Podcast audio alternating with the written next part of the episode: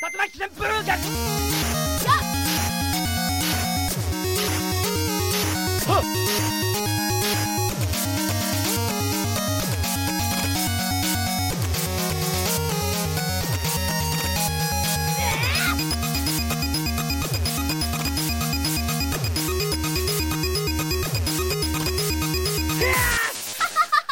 リサイドゲーム。Et bonsoir à tous, bienvenue dans les podcasts de B-Side Game. B-Side Game, pour rappel, c'est trois micros et quelques heures pour répondre à une question concernant le jeu vidéo, avec en cas de besoin quelques invités pour nous aider. Et aujourd'hui, je reçois Vince Babar, pardon. C'est pas grave. Alors Babar, s'il était un bouquin, ce livre raconterait l'histoire d'un grand et humble adulte plutôt timide cherchant à faire toujours de son mieux pour être un noble éléphant. Bonsoir Babar. Bonsoir. Ça va? Euh, c'est gentil ce texte, bah ça va très bien et toi? Bah ouais, nickel. Et ensuite, si elle était un livre, elle serait un livre de cuisine nous vantant les mérites des arts culinaires japonais. Vous savez, ce mélange si particulier de riz très agréable, légèrement vinaigré et de poisson très fin. Bref, tout ce qui te définit. Bonjour Sushi. Bonjour. Comment vas-tu? Bah écoute, ma foi, ça va bien et toi? Bah ouais, nickel. Et moi j'ai un petit texte comme d'habitude pour toi, euh, mon cher euh, Yeti. Il aurait pu participer au calendrier Pirelli, exhibant sa barbe soyeuse et son regard de braise. Il aurait pu écrire un essai de 3000 pages minimum hein, sur les meilleures combinaisons sauce samouraï mayo combo affini sur Guilty Gear. Mais non. Il préfère écrire le livre B-Side Games avec des centaines de pages d'anecdotes sur les retards de Babar et sur pourquoi Sushi est la meilleure des chefs. Quel homme ce Yeti. Nickel. Euh, juste avant de se lancer dans le cœur du sujet, on va faire une petite rubrique qui est nouvelle qui s'appelle Tout le monde peut se tromper, avec les retours qu'on a eu de quelques personnes concernant notre euh, ancien podcast. Donc euh, notre épisode d'avant, je veux dire. Donc euh, Squeaky euh, nous a tout simplement fait le retour du passé de Squeaky, euh, tout simplement. Il a raison. Euh, Oui, c'est il ça. a raison. Penser fait à le des gros réinviter un bisous. jour. Et voilà, on lui fait des gros bisous Squeaky qui a repris euh, sa chaîne Twitch récemment. Donc suivez-le, allez le voir. euh, vous allez voir, c'est génial. Ouais. On a Terry qui nous dit C'est moi ou depuis qu'on est passé avec TMJC chez Ibisa Game, maintenant leur podcast fait bien plus que deux heures, donc faudrait changer la phrase de présentation, mon cher Yazati. Bah écoute, comme tu as pu l'entendre, en fait, on a gentiment changé le deux heures pour répondre à une question par quelques heures, parce que dans le doute qu'on soit trop bavard, au moins on est safe. Et en dernier retour, on a Soliloque qui euh, non seulement elle nous prépare nos podcasts, euh, elle nous, écoute et en plus elle nous fait des retours. Donc euh, bientôt on n'aura plus rien à faire, c'est elle qui fera tout toute seule quoi. C'est ça, des gros bisous Solidoc. Elle nous dit euh, coucou dans le dernier podcast un petit truc en plus. Dans la question de est-ce que les influenceurs peuvent influencer sur la qualité d'un jeu? Il aurait été intéressant de citer Big Pharma jeu de gestion de pharmacie pour le coup et qui d'après même devs a été prévu pour le streaming pardon dans son esthétique etc ça a été fait pour être agréable à regarder par les personnes qui regardent les streams Effectivement, je connaissais pas du tout le jeu Big Pharma, mais ça a l'air d'être euh, très euh, concordant avec ce qu'on disait euh, concernant le streaming, quoi. Oui, le style graphique est vraiment très clair avec des dessins. Enfin, tout est vraiment. euh, tu comprends très vite ce qui se passe à l'écran, en fait, avec des, un graphisme très épuré. Mais c'est plus un. Attention, c'est un très bon jeu, je trouve, mais qui est pas vraiment un jeu de gestion, qui est un peu un mix avec un puzzle game, un peu aussi. Dans le sens où il faut bien agencer. C'est, mais bon, c'est. Voilà, c'est. N'hésitez pas à l'essayer, Big Pharma, mais c'est pas pour tout le monde, je pense. Ok, ok. Et du coup, aujourd'hui, on va traiter une question de sushi qui est. Euh, la, la France est-elle la terre sacrée de la littérature vidéoludique? Je suis désolée, ça a eu du mal à sortir, mais voilà, c'est fait. Et pour te répondre, en fait, on a fait appel à deux invités parce que on avait besoin un petit peu d'aide pour euh, concorder nos, euh, nos propos, quoi. le premier, il est connu pour être l'auteur de Ludothèque numéro 6, Snatcher et Police Note chez Sœur d'édition, le co-auteur de Suda 51 ou Suda Goichi comme vous voulez, le punk du jeu vidéo japonais chez Pix Love et surtout, surtout intervenant lors du dernier numéro de, des podcasts de B-Side Game. Donc c'est pas rien. Bonsoir Mehdi. Salut à toutes et à tous, hein, ravi d'être de retour. Bah c'est nous qui sommes ravis.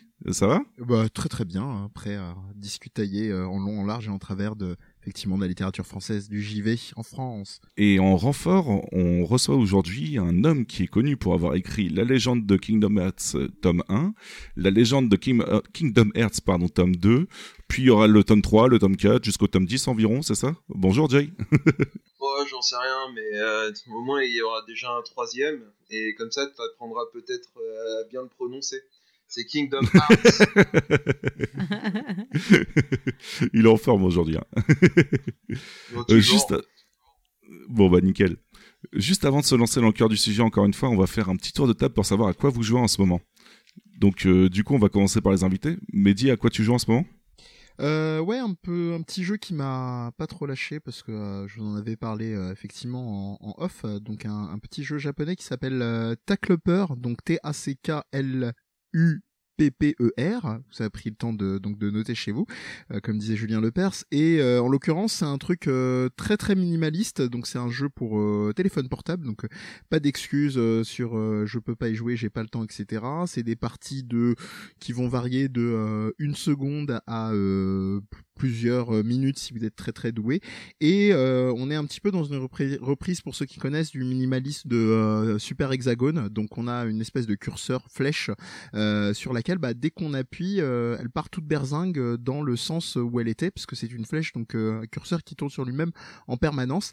Et le twist, c'est que vous avez des petites barres euh, latérales euh, tout au long d'un déplacement donc euh, de caméra euh, euh, verticale. Voilà, si si, c'est bien dans ce sens-là. Et en gros, tant, quand la flèche part toute berzingue, il faut faire en sorte qu'elle part pas dans le vide et qu'elle puisse cogner donc une des barres. Et là, vous commencez à vous représenter dans la tête ce que ça peut donner avec des ruptures de rythme, etc., etc. Euh, quand je dis minimaliste, il n'y a pas de, de zik, mais ça a un autre avantage qui complète tout ça, c'est que c'est iOS Android et pour une fois sur iOS c'est gratuit. Voilà, Tackleper. Et sur Android aussi, c'est gratuit? Sur les deux. D'accord, ok. Je pensais que c'était juste iPhone qui Non, en, pour moi. en général, c'est plutôt rare que ce soit dans ce sens-là, mais euh, voilà, suffisamment rare justement Oui, pour clair. que c'est gratuit chez Apple. Voilà. Ok, ok. Et toi, Jay, tu joues à quoi en ce moment? Eh ben, figure-toi que j'ai absolument pas le temps de jouer euh, à cause de, de mon fucking tome 3 que je suis en train d'écrire. Donc, euh, du coup, c'est très compliqué. Donc, si jamais euh, je devais répondre à la question, puisque je suis obligé d'une certaine manière d'y jouer, euh, c'est Kingdom Hearts 3 et Kingdom Hearts Union Cross donc sur, sur smartphone. Voilà, je suis obligé d'y jouer, donc j'y joue, ne serait-ce que pour mon bouquin. Et sinon, par ailleurs, j'ai absolument pas le temps de faire autre chose. Ouais, surtout qu'il y a le mode hard qui est apparu sur. euh, Enfin, le mode. Je crois que c'est Céleste ou hard, je Mode sais plus, sur Kingdom ouais. Hearts. Ouais, c'est ça, ouais. ouais. Mhm. Ouais, ouais, bah justement, j'ai testé ça euh, hier euh, pour vérifier un petit peu ce que ça apportait de différent, parce que c'était euh, c'était l'une des, des principales critiques qu'on pouvait avoir justement sur, euh, sur KH3. Euh, c'était qu'il était un petit peu trop facile, même en mode expert, hein, ce qui était assez décevant pour un certain nombre de joueurs euh, qui suivent la série depuis très longtemps. Euh, parce que c'est quand même un jeu généralement assez compliqué, et les, les, les boss sont, sont assez difficiles à vaincre. Et donc du coup il y avait un manque de challenge qui était évident, bah, je peux te dire qu'ils ont corrigé le truc. Hein. Bon, bah, c'est cool. Ok, ok. Plutôt, ouais. Et du coup, euh, Sushi, tu joues à quoi toi en ce moment? Euh, Kirby Star Allies sur Switch, qui est sorti au mois de mars 2018. Voilà, il est. Alors, j'ai fait. euh, bon, pour l'instant, j'en suis au quatrième monde et je crois que c'est le dernier. Et après, il y a plein d'autres. euh, plein d'autres petites choses à faire parce qu'au final j'en suis au quatrième monde mais j'ai que 33% je crois du, du jeu de fait Ok, ok. C'est souvent des jeux très généraux les Kirby. Souvent tu des, enfin en- entre, entre guillemets le- la quête principale c'est que le, on va dire le début. Après tu débloques énormément de modes Ouais. de jeu souvent. Bah alors après moi j'étais pas au courant parce que c'est en fait c'est mon premier Kirby. Je- J'en ai quelques-uns mais auxquels j'ai très peu joué ou quasiment pas, enfin ou pas du tout même. Et euh, du coup voilà. Sinon j'ai suis aussi un peu sur euh, sur Stardew Valley des fois. Je fais des petites parties avec euh, avec Yeti quand il était en vacances. euh, on a pas mal euh, joué dessus tous les deux. C'est sympa sauf pour se connecter, mais Oui, c'est chiant pour le mode multi. Ouais, ouais, ouais, on n'arrivait pas à se quoi. connecter en coop local. Enfin, des fois, je pouvais mettre un quart d'heure à essayer de me connecter, c'était laborieux et très énervant. Ok, ok. Donc Kirby et Stardew Valley. Et toi, Bavard, tu joues à quoi en ce moment? Alors, là, j'ai deux réponses qui viennent en tête tout de suite parce, tout de suite parce que normalement, j'aurais dû vous dire que là, j'ai complètement perdu euh, toute dignité en tombant totalement dans One Finger Death Punch 2 qui vient tout juste sortir. J'avais complètement oublié que ce jeu sortait. Alors, euh, je vois à vos regards que vous êtes un peu paumé sur quel jeu. Euh, Effectivement. C'est parle- le bonhomme bâton qui fait des combats c'est des bonhommes bâtons qui se tapent euh, dans tout ce qui est un peu un hommage, entre guillemets, un peu euh, parodie des films de kung-fu des années 80-70 avec des, des cris dans tous les sens, des dragons, des, Oh, ça a des cool. katanas, des sabres laser, des tronçeuses. En gros, c'est tout simple. On a un personnage au centre de l'écran, des ennemis arrivent à gauche, à droite, on appuie sur la flèche de gauche ou la flèche de droite quand un ennemi va à gauche ou à droite. C'est ultra basique, sauf que ça a un punch et euh, il y a un côté où on rentre dans la zone au bout de 10 secondes et on n'en sort plus après une heure de jeu. Enfin, c'est euh, n'importe quoi. Des coucou à TMDJC parce qu'il a beaucoup joué à l'époque à euh, une sorte de spin-off, alors pas officiel, mais qui était de, du film Kong Fury. En fait, il y avait un Oui, petit ouais, jeu. ouais, ouais, ouais. C'était exactement le même gameplay. Voilà, c'était le même gameplay en fait, sauf que là, bah, One Finger Death, alors One Finger Death Punch 2, c'est euh, du coup la suite du premier avec euh, près de 1000 niveaux, euh, Wow. Allez, 50 000 modes en plus. Très Ouais, non, mais c'est hein. tout ça pour totalement, tout ça pour 5 balles. Donc autant dire que je... c'est un investissement que je ne regrette absolument pas. En plus, c'était à moins 10%, donc euh, vous imaginez bien. euh, une ristourne assez incroyable de 20 centimes. Mais, euh, mais non, enfin, sans rigoler, je pense être mon jeu, comme le premier en fait, qui est, c'est typiquement le genre de jeu, je ne pensais jamais tomber dedans, mais un gameplay, voilà, mais minimaliste, mais une exécution, mais euh, enfin, un truc hallucinant. Et sinon, juste là, aujourd'hui, j'ai acheté Oxygen Not Included, le nouveau jeu de Clay, qui est déjà en early access depuis plus d'un an, même plus. Les développeurs de Don't Starve, euh, Invisible Inc., euh, Shank, euh, etc. Sauf que Mark of the Ninja en avait parlé. Et c'est un jeu de gestion d'une, on- pardon, des, on comment on appellerait ça, des rescapés sur une lune. Enfin, euh, pardon. Ça fait très Fallout Shuttler un petit C'est peu. ça, non c'est vu en 2D et c'est une drogue totale. Enfin là j'ai failli ne pas venir je pense pour l'enregistrement. euh. Mais bon ça aurait été dommage de louper ça quand même. Non non, Oxygen Not Included, excellent jeu aussi qui va bientôt sortir. Voilà. Est-ce qu'il y a des D'accord, donc il est encore en PS2? alpha euh, pour le moment encore. Euh, oh, ça aurait été encore mieux mais bon. euh. Ah, peut pas être parfait non plus le jeu mais C'est est un, très très c'est un running gag de, de, de, effectivement, de Babar, je précise. Même moi, j'ai fini par le connaître au bout d'une émission. Ce qui est un peu flippant, on va l'admettre mais bon. Ça aurait été encore mieux oui sur PS2. Et toi Yeti à quoi tu joues? Alors, euh, lors du dernier numéro, Étienne m'avait parlé d'un jeu en disant tu vas, tu vas pas le prendre day one, tu vas tenir quelques jours et craquer. Et effectivement, il avait raison. J'ai tenu à peine quelques jours et j'ai craqué pour Sekiro. Et euh, ensuite, j'ai craqué sur Sekiro et je me suis mis à Stardew Valley avec Sushi finalement, puisque ce jeu m'a rendu dingue tout simplement. Donc euh, voilà, il est beaucoup trop dur, beaucoup trop exigeant. à ce point-là? Ouais, ouais, j'ai eu besoin d'une semaine pour me calmer en fait, et finalement quand je suis retourné dessus, j'ai pu poutrer quelques boss, mais euh, ouais, ouais, ouais, c'est c'est très stressant mine de rien. Ah quoi. oui, ça le met dans un état d'énervement assez hallucinant quand même. hein, c'est, euh, Parce qu'on on rappelle comme que toi t'as joué au Dark Souls et euh, Alors j'ai joué Bloodborne. juste à, à Dark Souls 3 et Ah, Bloodborne. Je J'ai pas que- fait les deux premiers, D'accord. mais euh, ouais, ouais, d'un certain côté, c'est plus exigeant qu'un Dark Souls pour moi parce que ça te demande d'être euh, beaucoup plus réactif en fait, quoi. Et d'avoir un sens du rythme beaucoup plus élevé. Et tout le monde sait que moi, le sens du rythme, ça fait 3. à peu près. Donc du coup voilà, donc je me suis calmé un petit peu, j'ai eu besoin de me mettre euh, au grand air et passer sur Star- Stardew Valley pour euh, me détendre et retourner dessus de temps Au en temps. grand quoi. air sur le canapé, tu sais. C'est ça. j'ai passé mes vacances à la campagne. C'est ça. Excellent jeu, un Stadio Valley, hein, faut qu'on. Oui, Oui, c'est oui, il est très vraiment bien. super. C'est un petit côté Harvest Moon en fait, comme il y a, Mm. Comme à l'époque, mais c'est plutôt cool. Bon, du coup, voilà un petit peu pour le tour de table euh, sur à quoi on joue en ce moment. On va pouvoir passer au cœur du sujet. Euh, juste avant, on va parler un petit peu de nos sources qui nous ont aidés à faire notre taf. Donc, euh, moi de mon côté, j'ai eu Ludoscience qui m'a aidé énormément. Et la, FJV qui n'est pas exhaustif mais te balance une liste plutôt conséquente des bouquins de jeux vidéo qui sont sortis depuis un long moment, Moi, depuis le début limite quoi. Et euh, on voulait préciser que malgré pas mal de sources, on ne pourra pas être ni exhaustif ni exact. On vous en parle principalement en tant que joueur s'étant renseigné et non comme fin connaisseur. C'est pour ça qu'il était important d'avoir des invités comme Jay ou Mehdi, histoire de nous recadrer un petit peu, quoi. Et de toute façon, même Donc avec euh, merci des- les gars d'être là en tout cas. Même avec des invités Ouais, euh, aussi spécialisés que nous, euh, c'est un, c'est un peu spoiler euh, impossible d'être totalement exhaustif, surtout sur un champ pareil, quoi. Ouais, ce que j'allais c'est dire, euh, c'est que Mehdi comme moi, euh, déjà comme on est très occupé et que par ailleurs on écrit, euh, donc du coup on n'a pas trop le temps de lire euh, ce qui se fait ailleurs, tu vois. Oh, toi, toi on est au Toi, peut-être. peu. Ah, je, je troll. Non, pas, pas tout, mais beaucoup. Ouais, bah putain, t'as de Bah ouais. alors, hein. Mais j'en lis quelques-uns, mais c'est c'est quand même assez rare. Puis je trouve ça assez mauvais généralement, donc. Bien mettre dans les conditions de l'émission. D'ailleurs, ce que j'avais dit à Sushi euh, déjà avant l'émission, euh, je trouve euh, le, titre mal choisi parce que pour moi c'est pas de la littérature vidéoludique. Mais je pense qu'on va en parler tout à l'heure. Ouais, le terme est un peu euh, compliqué à employer, je, je le reconnais quoi. Tu trouves cri... Ouais, On il, voulait- pète un, il pète un peu plus haut que son cul, on va dire, parce que euh, c'est ça. très clairement, c'est des bouquins de jeux vidéo, point quoi. Oh, ça, c'est, ça, ça a nuancé. Effectivement, si tu prends toute l'offre, on est d'accord, mais, euh, mais je pense que ça peut, il y a des ouvrages qui, euh, qui, qui y parviennent, qui essayent en tout cas, pas mal. En France Ouais. Ah bah, j'ai pas dû lire les bons alors. Bah, on en reparlera. On va pas couper le. Ah ouais. En dernière euh, source aussi, on tenait à remercier notre principale source de l'ombre, celle qui nous prépare des conducteurs de folie et qui nous prémâche notre taf depuis quelques épisodes. C'est Soliloque, comme on disait tout à l'heure, et du coup, merci encore à Soliloque. Elle nous a beaucoup aidé. Elle nous a préparé pas mal de questions qu'on a qu'on a pu faire des recherches dessus ce soir, quoi. Et du coup, on va passer à l'introduction. oui, alors, euh, l'introduction. introduction qui sera courte, euh, très courte. Mais donc, je tenais juste à préciser que le livre est un des objets culturels les plus vendus en France, tout comme le jeu vidéo. Depuis quelques années, du coup, on peut aussi trouver, du coup, d'où le sujet des livres qui parlent de jeux vidéo. Je tiens néanmoins à préciser qu'aujourd'hui, nous ne parlerons pas de romans tirés de l'univers d'un jeu, ni de la presse vidéoludique. Ouais, parce que c'est un peu, c'est deux choses différentes. Bah, c'est c'est- voilà, c'est c'est très Ouais. différent et le podcast peut pas faire 12 heures. Au bout d'un moment, on doit dormir, euh, donc euh, ça va devenir compliqué sinon. C'est ça, ouais. Voilà.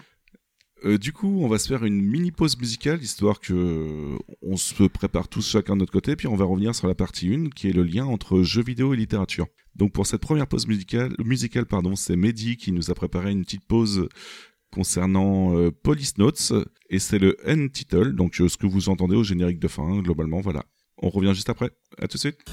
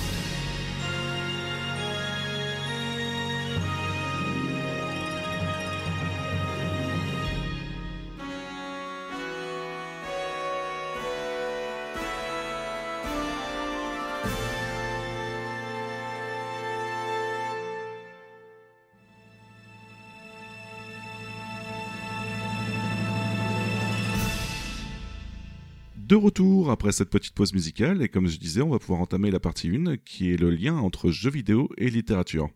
Oui, exactement. Donc du coup, la première question, la... oh première question sera comment s'est faite la rencontre entre la littérature et le jeu vidéo en France? Est-ce que ça a fonctionné tout de suite? Alors du coup, je vais essayer de te répondre déjà avec euh, juste avant les débuts de la littérature vidéoludique. Je suis désolé, ce terme n'est pas très euh, très approprié, mais je préfère l'employer parce que juste parler de bouquins de jeux vidéo, ça fait un peu euh, un peu trop simplé quoi. euh, donc euh, juste avant les débuts en France, des études psychologiques et sociologiques sont sorties autour du jeu et non du jeu vidéo. Donc euh, ça se situe entre la fin des années 70 et le début des années 80.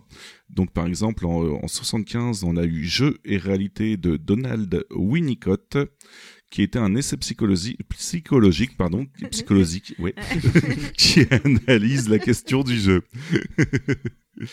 Ensuite, en 85, on a eu Les Jeux et les Hommes de Roger Caillot, qui est un essai fondamental sur la question du jeu en tant qu'activité humaine. Oui, dit Non, je, je t'embête, c'est Caillois, c'est Roger Caillois. Oui, c'est ça exactement, ouais. D'ailleurs, c'est plutôt rigolo parce que pour vous spoiler, on a déjà enregistré cette partie-là et on n'avait pas réussi à aller jusqu'au bout puisqu'on avait eu quelques problèmes techniques et tu m'avais déjà repris au même moment. Donc ouais, c'est Roger Caillois. Je, je suis métronomique quand il s'agit d'être chiant. Non mais c'est très bien, au moins comme ça on a, on a les vrais noms et c'est plus facile à trouver derrière quoi. Donc euh, ce livre-là, on a déjà parlé un tout petit peu lors du numéro précédent.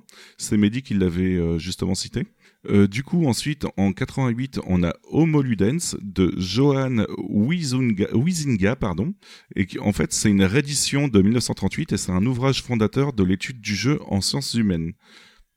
Et euh, pour finir, en 89, on a eu Sous couleur de jouet, la métaphore ludique de Jacques Henriot. C'est un autre essai psychologique sur la notion de jeu. Donc voilà, tu vois, en fait, il y avait pas mal d'essais et de bah, de- d'études sur le jeu, mais pas vraiment sur le jeu vidéo en lui-même. Alors qu'en Angleterre, en 84, on avait, attention, j'ai un accent super, The, The Art of Computer Oh. Game Design. Ah, ouais, The Art, ouais. The Euh, Pourtant, t'as une leçon de, Chris sur Art. Crawford. c'est ça. J'avoue, tu fais pas d'effort là quand même. et qui est un des premiers, si ce n'est le premier ouvrage dédié à la conception de jeux vidéo. Donc voilà, autant en 84 en Angleterre, tu avais déjà des. euh, D'ailleurs, il me semble que c'est pas anglais, c'est américain si je dis pas de conneries. 84 ou 94 C'est 84. hein. Ah pardon. Je confirme, c'est On américain. avait déjà. C'est c'est un américain de très Ouais, c'est ça, c'est américain, ouais. Donc autant aux États-Unis, on avait déjà des bouquins qui traitaient de jeux vidéo, autant en France, on avait que des essais psychologiques sur le jeu, quoi. Pour la première sortie de, de bouquins de JV en France, c'était en 93 sur Qui a peur des jeux vidéo et sa réédition L'univers des jeux vidéo en 98 de Alain et Frédéric Le Diberdé. Ça propose une classification des jeux vidéo en famille et une vue d'ensemble de son impact sociétal. Voilà. Donc le vrai bouquin, enfin le premier bouquin en quelque sorte de traitant de jeux vidéo, c'était en 93 quoi. Et c'est intéressant. Euh, Pardon. surtout, euh, Jusque-là, c'était surtout des, essais psychologiques, en fait, enfin, des études psychologiques plus qu'autre chose. Oui, ouais, ouais, c'est ça, ouais. Ou sociologique quoi. Et en 97, on a eu les Bâtisseurs de rêves, enquête sur le nouvel Eldorado des jeux vidéo et sa réédition La saga des jeux vidéo. Et euh, c'est écrit par Daniel Ishbia. Je me demande aussi si je le prononce bien, mais je crois que c'est ça, ouais. c'est un historique JV euh, exclusivement grâce à des interviews et en, en fil rouge, ça suit la carrière de Philippe Ulrich, qui est fondateur français de Cryo. Donc Cryo, c'est ceux qu'on fait Dune, euh, mais aussi des point and click comme Atlantis, Égypte ou Versailles. D'accord, ok. Oui, euh, large du Cap- Ouais, euh, Captain, Captain Blood, Blood. aussi. Mm. Ouais, c'est ça, ouais. Je crois que c'était même art informatique avant euh, Cryo, si je me trompe pas. Je sais pas dire de bêtises, mais je sais pas du tout, je c'est un sais autre pas studio. sur le nom par contre, Enfin, mais c'est- ouais, ouais. Enfin, une des, enfin oui, un des programmeurs les plus connus, oui, c'est sûr de la scène French Touch, comme on disait, comme on disait à l'époque. euh. c'est ça. Et ensuite, en 99, on a eu euh, Game Over Ah, peux- Arcade Edition. Excuse-moi, je te coupe, mais que tu peux, tu peux même dire que c'est devenu un vrai ambassadeur du jeu vidéo à une période euh, déjà par Mm. euh, son côté, euh, son côté, euh, comment dire, un peu marginal, un peu déluré. Euh, mais aussi et surtout parce que à l'époque, euh, au niveau des pouvoirs publics, il n'y avait pas grand monde qui représentait justement le média en France. Mm. Et il y a eu Philippe Ulrich et derrière il y a eu Nicolas Gaume qui ont été vraiment les deux ambassadeurs. euh, dans le- Exact. Qui a écrit un bouquin d'ailleurs, euh, Gaume, euh, on en reparlera peut-être plus tard, qui s'appelle euh. Citizen Game. Ouais, très très Ouais. bien. Et, euh, et pour précision, je, pour plus soyer euh, ce, que vient de, dire- euh, ce que vient de dire Jay, on peut dire que Ulrich, euh, c'est un peu le Jodorowsky euh, du jeu vidéo. Sans, Ouais, pas parce qu'il a fait d'une, mais voilà, c'est un peu une personnalité comme ça, excentrique. Oui, oui. Oui, il est aussi euh, producteur de musique. Il a, par exemple, il a aussi produit Henri Salvador, par exemple. Ah ouais? Oui, oui. Ah, d'accord. Tu m'apprends un truc par contre, mais ça m'étonne pas euh. Le fameux album Jardin d'hiver, en fait. Euh, quand il est parti du jeu vidéo dans les années 90, euh, 2000, euh, bah, il a été tiens, si je vais produire euh, Henri Salvador. Ah ça va, bon, il a, il D'accord. a, il l'a pas produit genre sur Mimi la souris ou des conneries comme ça, quoi. Il l'a fait sur un truc un peu plus propre. Non, ça va. Il s'est respecté. Et du coup, ensuite, en, en 99, on a Game Over Arcade, Game Over, pardon, Game Over. Ah Ouais, c'est pas la même chose. Premier, Je suis désolé, premier désolé, essai désolé. sur féminisme et jeux vidéo. Euh, ouais, c'est ce que j'allais dire. C'est le c'est Game Over, Game Over, ce serait stylé comme, euh, comme nom de bouquin. Non. Game Over Arcade Edition, pardon, de, de David Sheff, qui est un historique de Nintendo dans les années 80. Voilà, donc c'est euh, à l'heure de leur grande bataille euh, pour l'arcade et ce genre de choses-là, quoi. Oui, et puis t'oublies un milliard de bouquins qui sont sortis au Japon dès les années 70 euh, sur la question. euh, donc, euh, Ouais, bon, c'était surtout pour parler de, bouquins en France, quoi. un peu plus compliqué C'est ça. source. Alors du coup, par contre, point de vue succès, j'ai pas réussi à trouver des chiffres. Si on se base sur le nombre de sorties, on peut dire que c'est un succès très modeste, mais ça s'est vendu en grande partie tout de même, puisque la saga des jeux vidéo, par exemple, a été rééditée quatre fois, en 2004, 2009, 2012 et 2018. Donc euh, je pense que si ça a été réédité pas mal de fois, c'est qu'ils avaient les sous pour... euh, ou l'envie tout simplement pour relancer ces choses-là, et qu'il y avait un public qui suivait, quoi. Donc euh, du coup, voilà. Donc voilà, point de vue début de bouquin de JV, pour te répondre. D'accord, ok. Est-ce que Mehdi ou Jay, vous voulez rajouter des choses? Pas pour l'instant. D'accord. Bon, bah, c'est parfait. Du coup, euh, quel type, quels sont les types de, de littérature vidéoludique qui existent? Alors, hum, du coup, je vais répondre. Il y a plusieurs genres de littérature. Il y a un, un qu'on va pas euh, traiter euh, ce soir, euh, bon, durant cette émission. Je préfère qu'on le dise maintenant. C'est les, ça va plutôt être des livres, pro- euh, objets promotionnels comme les, les artbooks, mais des simples, voilà, des simples recueils de artbooks pour un jeu, pour un univers, mais sans annotation euh, des dessinateurs ou des artistes. Voilà, c'est là on est vraiment dans le produit promotionnel, euh, pas du tout dans la littérature ou quoi que ce soit. Donc je voulais quand même, on en parle quand même pour dire que ça existe, mais euh, pour le coup on n'en parlera pas dans cette émission. Il y a les, par exemple les biographies tout simplement, biographies, autobiogra- autobiographies. Par exemple on peut citer celle de Eric Chahi, celle de Gunpei Yokoi, celle de Sudagoichi par exemple aussi. Au hasard. Voilà, au hasard. Alors, Eric Chahi, c'est qui Pardon Eric Chahi, c'est qui Alors c'est le papa de Another World par exemple. Ah, d'accord, ok, je vois C'est son jeu le plus connu pour le coup. D'accord. Et euh, aussi de Michel, euh, biographie de Michel j'en- j'y pense maintenant, il y a quelques passages sympas, même si celle de Eric Chahi est pas mal aussi, mais bon, c'est plutôt sympa d'avoir. Parfois, il y a des, quand même des anecdotes assez sympas. Euh, Il y a aussi euh, des livres qui vont être des livres d'analyse d'un univers, d'un jeu, alors que ce soit des recueils, voilà, de. Par exemple, je vais prendre l'exemple le plus connu, tout ce qui est Zelda, où là, on va vraiment te parler du background, du lore, comme pour donner comme des livres qui vont être canon même dans l'univers du euh, euh, de ce jeu. Donc, par exemple, les fameux livres Zelda qui sont euh, on va dire produits, même si c'est pas le terme, mais qui sont adoubés par euh, Nintendo. Mhm. Tu vas aussi avoir des livres non officiels, mais qui vont quand même traiter euh, cette fois des, euh, des jeux en eux-mêmes, et ils vont aussi pouvoir parler de l'univers. Voilà, donc il y a ces différents livres qui vont retracer parfois l'histoire d'une saga, comme les, euh, par exemple Half- alors, la saga Half-Life, Kingdom Hearts bien entendu, euh, voilà par exemple des exemples pris au hasard toujours, Euh, voilà de ce différents types de, de livres. Et il y a aussi des livres, une catégorie très importante qu'on, qui a une place très importante, euh, pas forcément au niveau de la qualité malheureusement, mais au niveau des ventes, c'est tout ce qui est astuces et euh, les livres d'astuces et conseils. Par exemple, les fameux livres Minecraft qui doivent exister par, j'ai pas compté, mais il doit y avoir des dizaines, voire des centaines, je pense, de d'éditions de comment devenir le meilleur euh, à Minecraft ou euh, les différents conseils de débutants, un peu comme les livres. euh, Pour Euh, Fortnite. oui, Ah, mais des, voilà, les magazines, Fortnite. c'est des magazines pour Alors non, Fortnite, tu- c'est pas, des- c'est pas des tu en livres. as, tu en as, mais tu as aussi des livres euh, qui sont. alors, après, est-ce qu'on, est-ce que ça rentre dans notre catégorie euh, Ça, c'est un peu la question un peu piège parce que là, on est aussi un peu à la limite entre le produit promotionnel et le, la livre, le livre d'analyse de jeu. Là, ça c'est. Attends, moi j'avais vu des magazines spéciaux genre euh, comment être le meilleur à Fortnite, mais pas, pas de livres. Alors après, voilà, c'est aussi, euh, c'est Non, tout il y a un des débat. livres- il y a des livres à sushi, hein, je te confirme. Ah d'accord. Généralement, généralement c'est écrit par, euh, par des vieux gars, euh, de, enfin des, des, des vieux euh, de, du jeu vidéo et des, des anciens journalistes euh, qui ont Ouais. compris qu'ils feraient pas, euh, feraient pas beaucoup d'argent avec des magazines et euh, qui donc du coup euh, ont surfé un peu sur la vague justement Minecraft en l'occurrence euh, pour gagner de l'argent assez facilement.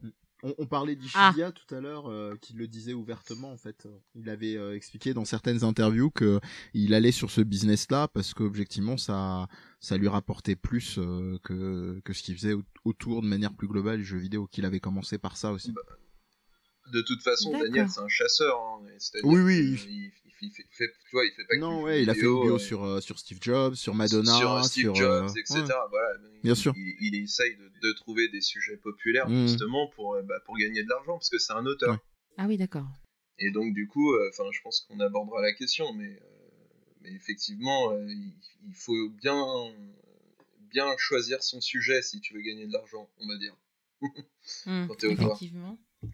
Alors là, je confirme parce que c'est tout simplement les livres qui sont, euh, tous ces livres-là, Fortnite, Minecraft, ce sont tout simplement les tops des ventes euh, sur des sites comme, euh, des petits sites de vente comme Amazon, par exemple, ou la Fnac, voilà, donc les, je parle vraiment des grandes librairies euh, qui sont voilà, des non indépendantes bien entendu, mais qui représentent quand même, je pense, la majorité des ventes euh, en France. Alors qu'il faut choisir son libraire indépendant. il faut aller. Ça, ça c'est la meilleure. Oui, ça, oui, faut aller dans les librairies indépendantes. autre truc, ce qui a eu un coup de gueule récent, notamment de Third Edition, euh, il faut aussi que les libraires soient foutus de mettre les bouquins un minimum en avant et un minimum dans des rayons cohérents aussi. Ça, c'est un autre, c'est un autre problème encore. Oui. Hmm. Pourquoi tu comprends pas pourquoi Goichi Suda se retrouve dans le rayon voyage? Je comprends. Ah non, moi il était dans le rayon euh, cuisine du monde. Quoi?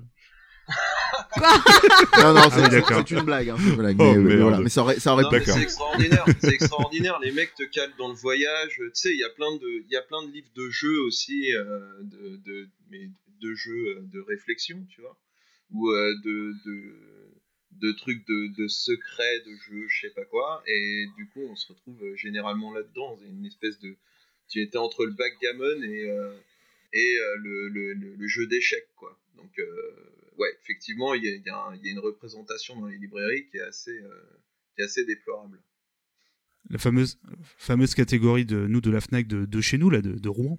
La Fnac de Rouen où c'est jeux vidéo avec un S par exemple qui oh, est, euh, voilà. ah, mon oreille c'est voilà, qui, qui, voilà, qui me fait toujours un peu mal au cœur dès que je vois ça, puis qui est calé entre les livres sur Internet ou comment euh, comment maîtriser Internet Explorer, euh, voilà des choses. Euh, voilà, c'est un peu dommage, mais vraiment dans un fond comme ça de. Ah, j'ai jamais fait attention. Même si, mais même c'est entouré avec les livres Android pour les nuls et ce genre de conneries là en fait quoi. C'est c'est ça quoi. Ah d'accord. Même si après voilà, il y a quand même du mieux qu'avant où c'était vraiment dans, un coin tout en bas entre deux pauvres sur deux pauvres étagères, il y a quand même du mieux. À côté des poubelles. C'est un peu ça, malheureusement, ouais. Et euh, oui, du coup, on avait donc ces livres à donc qui représentent vraiment quelque chose, je pense, vraiment la majorité des ventes. Après, voilà, est-ce que c'est bien ou pas, ça c'est un autre débat, mais euh, c'est sûr que c'est ce qui vend le plus, comme disait, euh, comme vous disiez, hein, et Mehdi. Si on choisit bien son sujet, on peut facilement, voilà, partir sur des ventes pour en faire de l'argent. Et du coup, il y a aussi d'autres types de livres. Il y a aussi les livres documentaires. je pense à alors quand je parle documentaire, c'est dans le sens où on va avoir un. Alors j'ai le terme euh, anglais, ça, euh, les post-mortem sur un jeu vidéo par exemple. Mhm. Ouais. Euh, voilà sur comment a été fait un jeu, j'ai plus le terme. Oui c'est ça, les, les, coulisses, l'histoire de la création d'un jeu. Un post-mortem. Ouais. Oui voilà.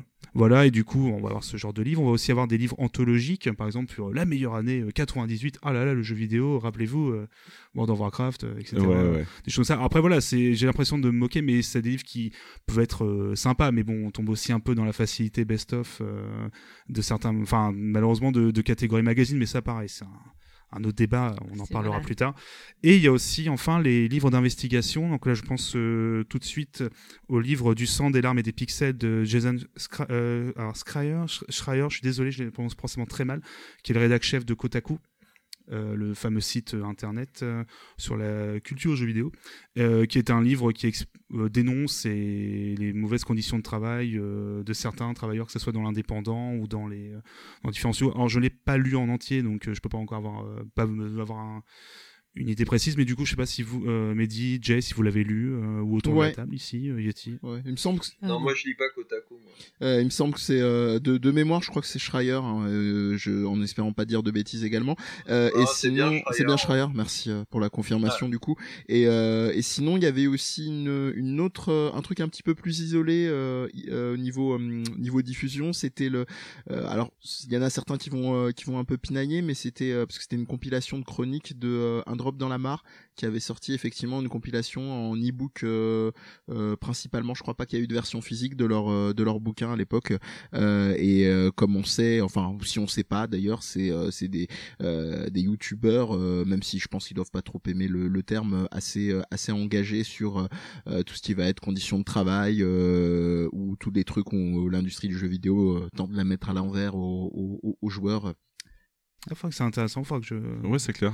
Et, du puis, t'as as des mecs comme euh, Yann Leroux aussi qui écrivent des bouquins euh, notamment euh, sur euh, la partie un peu psychologique du jeu vidéo. Ouais, enfin ça, il y en a, il y en a une tripotée effectivement. Ouais, il y, a... y, en a une tripotée de, de docteurs, de, de, de scientifiques. Et c'est peut-être qu'on aura le temps d'y revenir parce que je voulais pas vous couper tout à l'heure, mais euh, c'est intéressant sur les deux ouvrages, on va dire, qui ont ouvert la voie, de voir que la façon d'ouvrir la voie dans la littérature française autour du jeu vidéo, c'était qui a peur du jeu vidéo ou des trucs de un peu conseils pour pour rassurer le ménager et la ménagère de 50 ans sur la consommation de jeux vidéo. Donc ça, ça donne pas mal le ton du rapport qu'on a aux jeux vidéo depuis quelques décennies et encore un peu maintenant. Mm. BFM si tu nous écoutes. Et du coup, je, bah, je citerai aussi le livre de Ned Sabes, qui est un e-book euh, gratuit sur euh, l'histoire de Call of Duty, sur la saga, euh, qui était à la base un e-book payant sur voilà qu'on pouvait acheter en ligne, qui depuis Ned Sabes, qui est donc un ancien de un des anciens fondateurs de Nofrag.com et qui a été aussi pendant quelques années à Canard PC. Il a fait aussi barre de oui de vie à l'époque. Enfin bref, un ancien de Canard PC et qui du coup maintenant a mis gratuitement sur son, sur son site, enfin sur un site qu'il possède, je crois que c'est le sien d'ailleurs. Enfin je viens dans bref, je, je m'emporte. Euh, tout simplement, il a mis en ligne gratuitement une version euh, améliorée entre guillemets de, de, son livre, qui est un, un, très bon livre sur la mine de rien, sur les coulisses de la saga Call of Duty et sur ce qui a mené, euh, pourquoi les fondateurs du studio, alors j'ai pas révisé, mais c'est pas grave, le studio qui avait fait les premiers Call of Duty est parti fonder le studio qui Infinity fait Ward. Infinity Ward, ça, Ouais. Voilà, et d'où euh, qu'à l'époque, quand il y avait la scission avec euh, Activision, enfin, du coup, ça a créé un autre studio maintenant qui fait Apex Legends, etc. etc. Et c'est un très bon e-book, bah, de toute façon, de sa baisse. voilà, quelqu'un de qualité à suivre sur Twitter en tout cas, et à lire. Euh, puis il y a enfin les. du coup, oui, pardon, je crois que c'est bon au niveau des catégories. après, les dernières catégories, ça serait plutôt les livres plus académiques, dont on a parlé tout à l'heure. Donc les analyses plus, du coup, soit sur la psychologie. Donc quand je dis académique, c'est dans le sens plus plutôt un travail de recherche. recherche.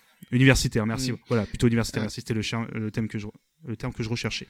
Ah, après, aussi, bon, même si on le compte Vas-y, excuse-moi, Mehdi. pardon, c'est c'est moi qui t'ai interrompu. Non, j'allais simplement dire que si on rentre sur cette veine-là, même si j'aime pas trop trop séparer, euh, quand tu disais effectivement universitaire à part, même si c'est vrai que c'est un, autre genre de, de travail euh, en termes de côté exhaustif, il y a euh, tous les ouvrages qui vont être un peu euh, cross thématiques, on va dire, qui vont être, si on fait du, du gros mot justement universitaire, inter ou transdisciplinaire, et donc qui vont croiser différentes disciplines autour du jeu vidéo ou dont le dont le jeu vidéo, avec l'art, les sciences, la philo, des choses comme ça pour euh, pour citer euh, pour pour que ça soit un peu plus clair peut-être pour les gens.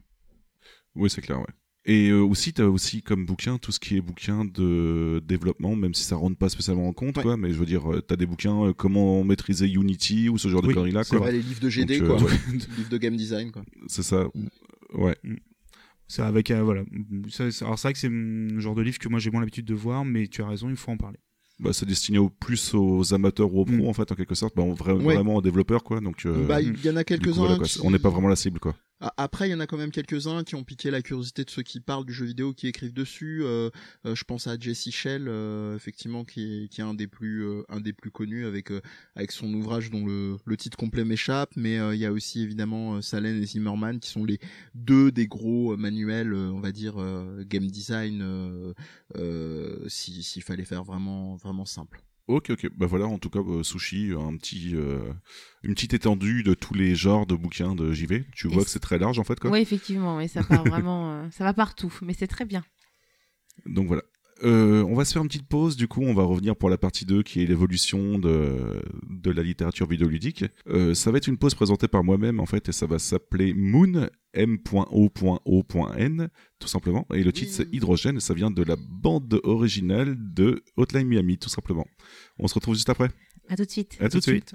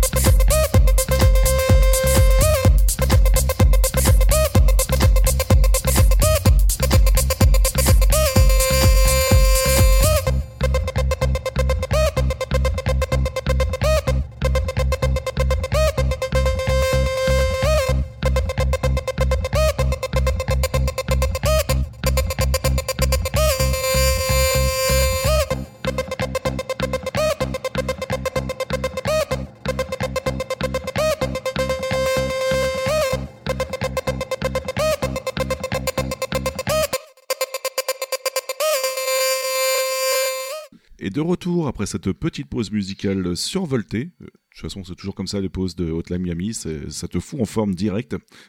Ça te met dans la zone. C'est ça. On va commencer avec la partie 2, du coup, qui est l'évolution de la, de la littérature jeu- vidéoludique, pardon. Et du coup, euh, Sushi, tu avais quelques questions à nous poser. Oui, alors bah du coup, euh, en disant ta phrase là, tu, tu as quasiment posé ma question. Donc c'est comment ça a évolué en termes d'écriture, de public, de reconnaissance, euh, en termes financiers? Enfin là, ça va être une grosse partie. Donc euh, je vous en prie, commencez par euh, l'évolution en termes d'écriture et de public. Ok, ok. Bon, je vais commencer en termes d'écriture, du coup. Donc, euh, en 2017, on a l'arrivée des bouquins s'adressant aux gamers écrits par des gamers pour des gamers, en fait, globalement. Mhm. Donc, euh, notamment avec la fondation de Pixel Love, la première maison d'édition spécialisée dans les JV par Florent Gorge et Martin Petronil, euh, Marc Petro- Petronil, pardon, Marc. exactement. Euh, de base, il sortait des MOOC, donc c'est une contraction de magazines et books, tout simplement, en fait, en petit format, sur l'historique de JV. Et euh, ensuite, il y a eu des vrais bouquins. Donc, il y a eu une nouvelle édition de la saga des jeux vidéo, par exemple. Deux autres ont suivi derrière. Donc, euh, comme on disait tout à l'heure, tu vois, c'est deux autres rééditions, là. Donc, voilà. Euh, ensuite, on reste cependant sur de l'historique, donc d'une console comme la Bible PC Engine ou l'intégrale des jeux, Nintendo DS, pardon, ou de sagas comme Metal une œuvre culte de Hideo Kojima, ou de créateurs, notamment avec Takahashi Meijin, qui est l'autobiographie d'une idole de- du jeu vidéo au Japon. Voilà. Donc, en tout, et tout un tas de maisons d'édition vont suivre, mais on en reparle juste après, en fait. On aura une partie consacrée aux maisons d'édition. D'accord. Voilà, globalement, point de vue en termes d'évolution d'écriture, en fait, on, on voit qu'il y a une évolution de, notamment la cible, mais aussi les, les métiers des, des auteurs, en fait. Mais c'est récent. Mais c'est assez récent, ouais, puisque c'est à partir de 2007 vraiment qu'on commence à avoir un, un changement de ce côté-là, quoi. D'accord, ok. Euh, au point de vue reconnaissance, ensuite, euh, Babar, tu voulais rajouter quelque chose sur euh, en termes Euh, d'écriture? Non, j'avais quasiment la même chose que toi. Euh, comme tu disais, voilà, le- ça peut évoluer mine de rien au niveau du euh, du style, comme tu disais, de livres. En, euh, entre guillemets, ça a commencé par les MOOC, puis après voilà les biographies, les sagas, etc. Comme on a dit tout à l'heure, quoi, les différents livres. Voilà. Comme exactement ce que tu as dit. En fait, je suis d'accord. Ok, ok, nickel.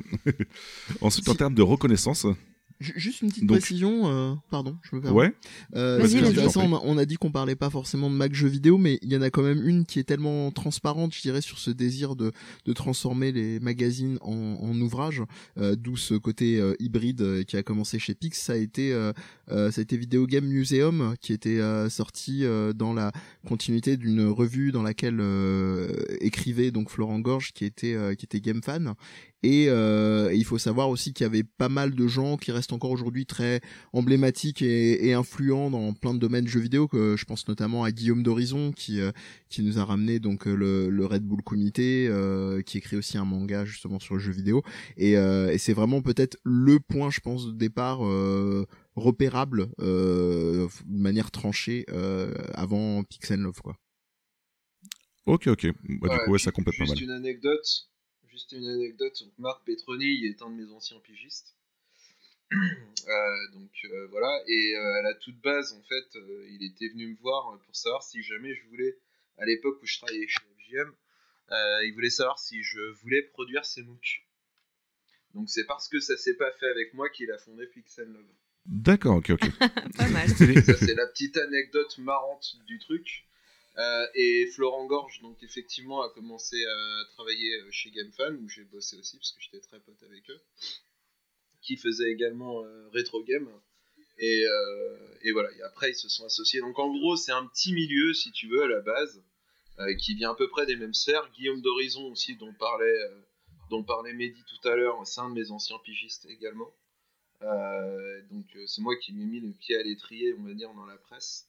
Euh, lui, à la base, il était dans une école de commerce, donc tu vois, rien à voir, mais sauf qu'il faisait des espèces de, festivals, de salons, notamment le salon de l'imaginaire à l'époque. Euh, voilà. Donc en gros, c'est un petit milieu, on se connaissait tous, et il y a eu une espèce d'évolution à un moment de d'une sorte de mercato, euh, si tu veux, de, la fin des années 90, d'un paquet de mecs qui évoluaient dans le domaine de la presse jeux vidéo à l'époque. Et bah, l'évolution naturelle, en fait, c'était soit de continuer la presse, soit de partir dans le web, soit de, de partir dans l'édition. D'accord. Ok, ok. Et d'ailleurs, si je dis pas de conneries, euh, Guillaume d'Horizon, aussi connu sous le nom de SNK, à l'époque, il s'occupait aussi ouais, des, euh, des festivals à Cannes, si je dis pas de conneries, c'est ça? Oui. Où ils sont. Oui, enfin, qui a, qui a, qui a, qui a, qui a dirigé, enfin, qui a, qui a été euh, dans, dans un, comment dire, un grand nom de, de la scène, de la scène baston, euh, bien avant euh, qu'on appelle ça l'e-sport. Ouais. Euh, qui déjà à la base euh, animait des trucs et puis qui euh, de toute façon euh, lui a migré vers, vers les, les, les chaînes télé euh, euh, du groupe MTV si je dis Ouais, pas de J1. conneries, euh, genre euh, G1 etc ouais. Ok, ok. Et euh, du coup, en termes d'évolution, en termes de reconnaissance, on- je vais décomposer les choses en trois petites sous-parties. Donc déjà, pour les professionnels, ça a bien évolué, puisque d'après Florent Gorge, à la création de Pix Love, donc euh, je sais pas s'il parle de toi, Jay, ou pas, mais euh, pour tous les grands éditeurs, en fait, euh, il répondait que ça n'avait aucun potentiel, car les gamers ne savaient pas lire, par exemple, ou ce genre de choses-là, quoi. Donc voilà. Non, ça, ça parlait pas de moi. Non, non, moi, moi, j'étais d'accord avec l'idée, mais c'est mon patron qui l'était pas. Euh, non, non, mais effectivement, euh, de, toute façon le jeu vidéo. on- Mehdi euh, touchait un mot dessus euh, tout à l'heure. C'est, un domaine extrêmement péjoratif pour, la grande presse ou pour la grande édition. Donc c'est pour ça qu'à un moment, il y a des gens qui ont été obligés de faire leur propre maison d'édition pour pouvoir éditer des bouquins de jeux vidéo parce que de toute façon c'était refusé par. Ouais, c'est un peu le principe du on n'est jamais mieux servi que par soi-même. C'est ça, ouais. c'est- C'est en, gros, euh, t'es- t'as des projets, tu veux faire des bouquins sur les jeux parce que tu trouves ça intéressant et puis parce que il y a énormément de choses à dire et à apprendre aux gens. Euh, mais ça intéresse pas euh, les, les- les grands groupes parce que euh, soit c'est pas suffisamment bankable parce que on en parlera tout à l'heure encore une fois, mais au niveau de la thune, c'est pas non plus euh, BZF quoi. Euh, et euh, à côté de ça, euh, parce que euh, voilà, il y a une image assez péjorative du jeu vidéo, euh, ça reste un truc pour les gamins, etc., etc. Je vais pas vous faire le- la, la- la liste des doléances, euh, on va dire des grandes personnes euh, à l'encontre du jeu vidéo. Ouais, non, c'est clair, on les La connaît. grande personne entre guillemets, hein.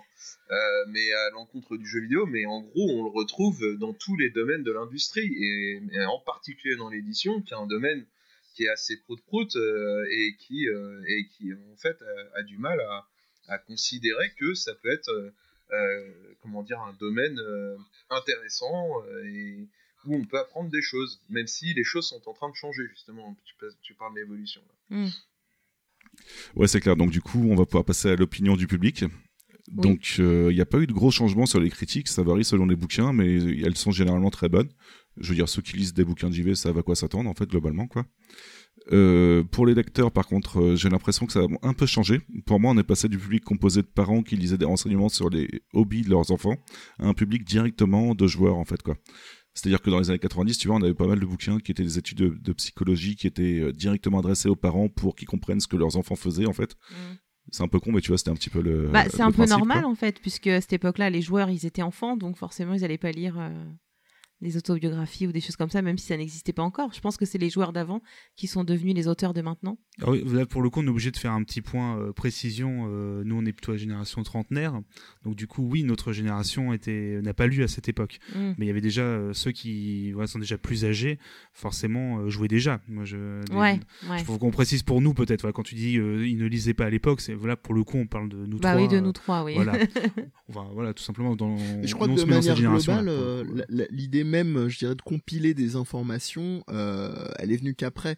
Donc je pense même pas que ce soit une dimension générationnelle. C'est c'est le développement de, je dirais, de l'objet même jeu vidéo.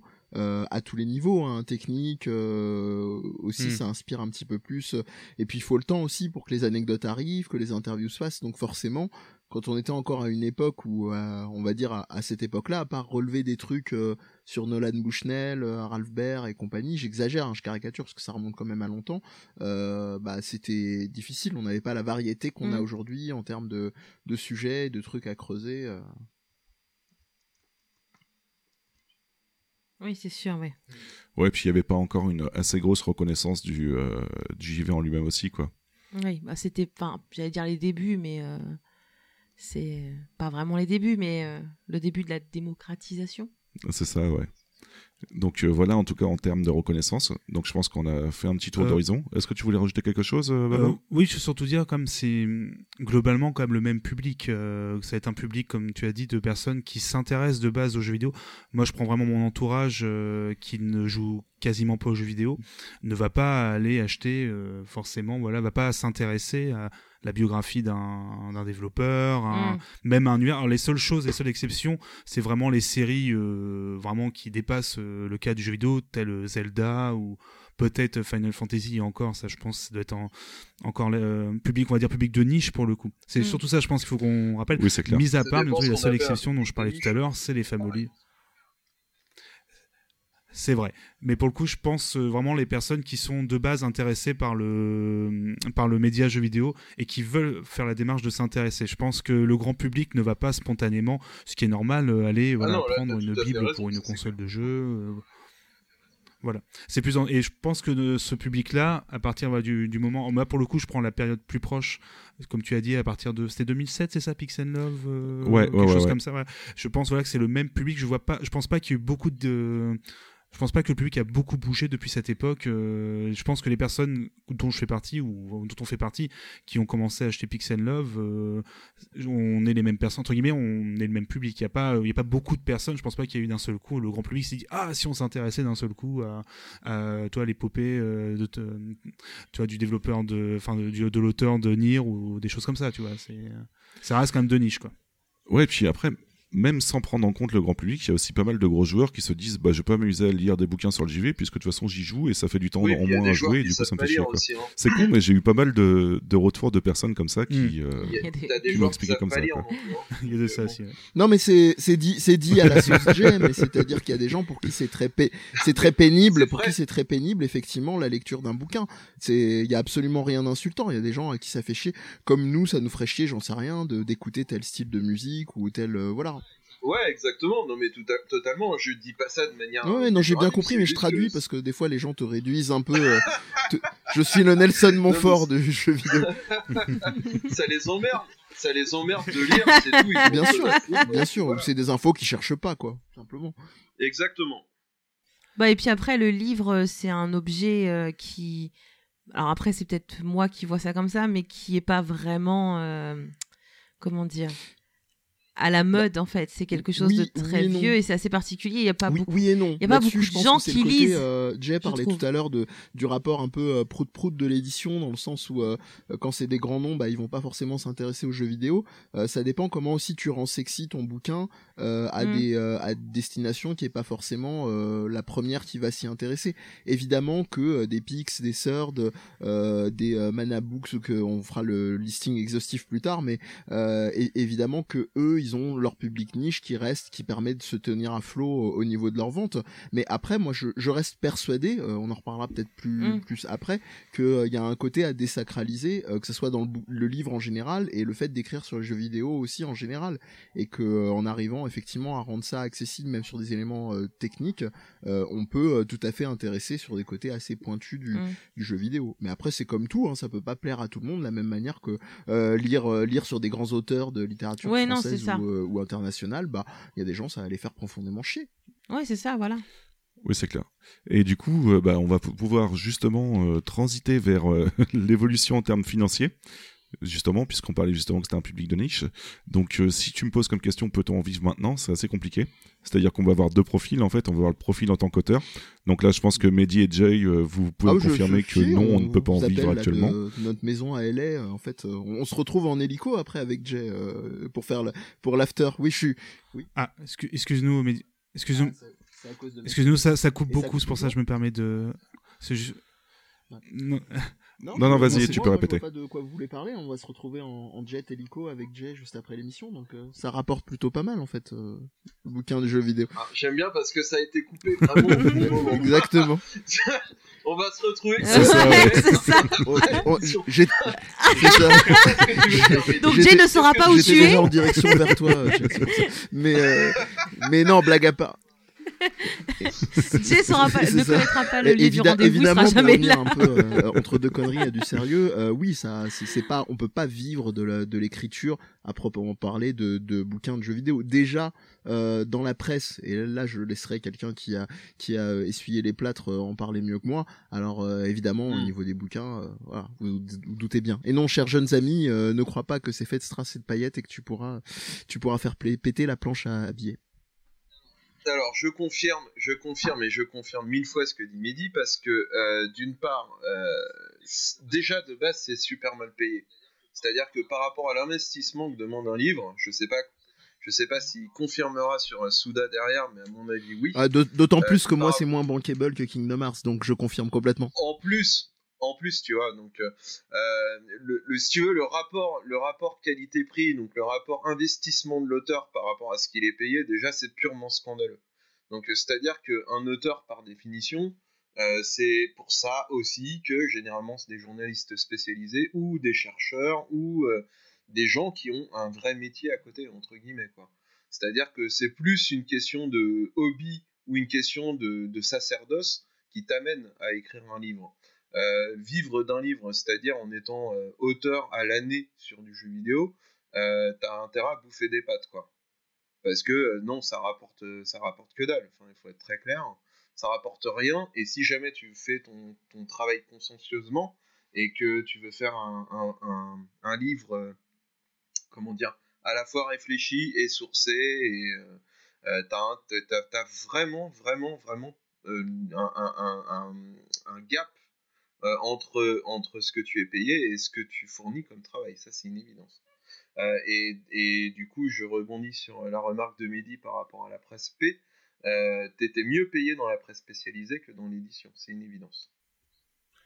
Ah ouais, Ah donc ouais c'est encore plus que, Ah, que ce qu'on- enfin c'est encore moins que ce qu'on pensait en fait. dis, ouais. euh, C'est pour ça que les auteurs de jeux vidéo, la plupart du temps, enfin de bouquins de jeux vidéo, euh, ont un, un travail à côté et font ça, euh, soit comme je te dis, par, euh, par volonté, par pure volonté, limite sacerdoce, parce que il, faut le faire, euh, soit parce que euh, euh, c'est juste une question de passion ou de hobby, on a un sujet qui nous intéresse, on a envie de le développer, on nous donne la possibilité de le développer, on le développe, voilà. Et là-dessus, c'est problématique parce que je pense qu'il y a. euh, ça va être un peu dur, hein, ça, n'engage que moi, évidemment, mais euh, il y, a, y a une forme de, de misérabilisme, et de, comme dans tous les domaines où on travaille et où c'est précaire, hein, bien entendu, mais euh, et où c'est un cercle vicieux, où c'est pas nécessairement que de la faute des éditeurs, mais où aussi au niveau Bien de l'exigence, de l'exigence, de l'exigence, pardon, euh, de, de, de l'écriture, on n'est pas, euh, on peut pas faire les mêmes recherches, sauf comme disait Jay, euh, si on enfile sa casquette euh, martyr du jeu vidéo et que on se dit bon bah voilà, il va falloir se retrousser les, les, les mains et manger des pâtes pour pouvoir faire un, un, un travail exigeant. Mais ça c'est des questions de caractère et, et donc bah piocher soi-même dans des bouquins qu'on va acheter à côté ou s'abonner en premium à certains sites pour avoir des, accès à des trucs. Exact. Et dernier truc qui enfonce le clou, euh, je pense qu'on pourrait euh, des, des, des mecs en mode coincé du cul euh, du cinéma, de la littérature, on me dirait oui mais ça demande autant de temps. Mais euh, je suis désolé chers amis, mais reprendre un jeu en particulier et j'ai- encore une fois je crois pas que Jay va me contredire et ceux qui aiment écrire sur les RPG, euh, niveau chronophage, même s'il y a des let's play aujourd'hui, ça se pose là quoi. Ah Donc, bah, les euh, RPG. Ah non, mais je te confirme.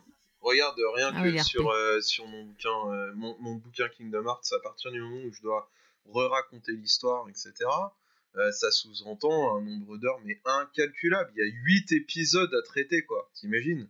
Ah, en moyenne, entre 40 et 70 heures, ça dépend de l'épisode, et de ce que tu fais dedans, tu vois. Euh, bon, bah voilà, tu fais le compte. Rien que rien, rien qu'au niveau du temps de jeu, c'est déjà de base, euh, c'est, comment je pourrais dire, c'est indécent c'est indécent de travailler sur le jeu vidéo. De la même manière que quand tu travailles dans la presse P, euh, quand on te demande de faire des tests et qu'on te demande de les faire vite, euh, bah, tu dois quand même fournir, euh, si jamais tu fais ton travail, tu fais bien ton travail, tu dois terminer ton jeu et bah, un jeu, alors c'est moins maintenant, mais à l'époque, tu pouvais aller de, surtout sur le RPG qui est quand même ma spécialité, tu pouvais généralement avoir des, des 60-70 heures dans les pattes. Euh, un mec, euh, il peut me sortir ce qu'il veut sur une chronique ciné, euh, il a été à une avant-première, il écrit son papier derrière. Non, c'est pas du tout le même investissement. On, je, on en reparlera dans une autre partie, mais l'exemple tout bête, voilà, euh, par exemple, tu fais une critique d'un film, tu peux chercher un passage euh, en particulier du film assez facilement.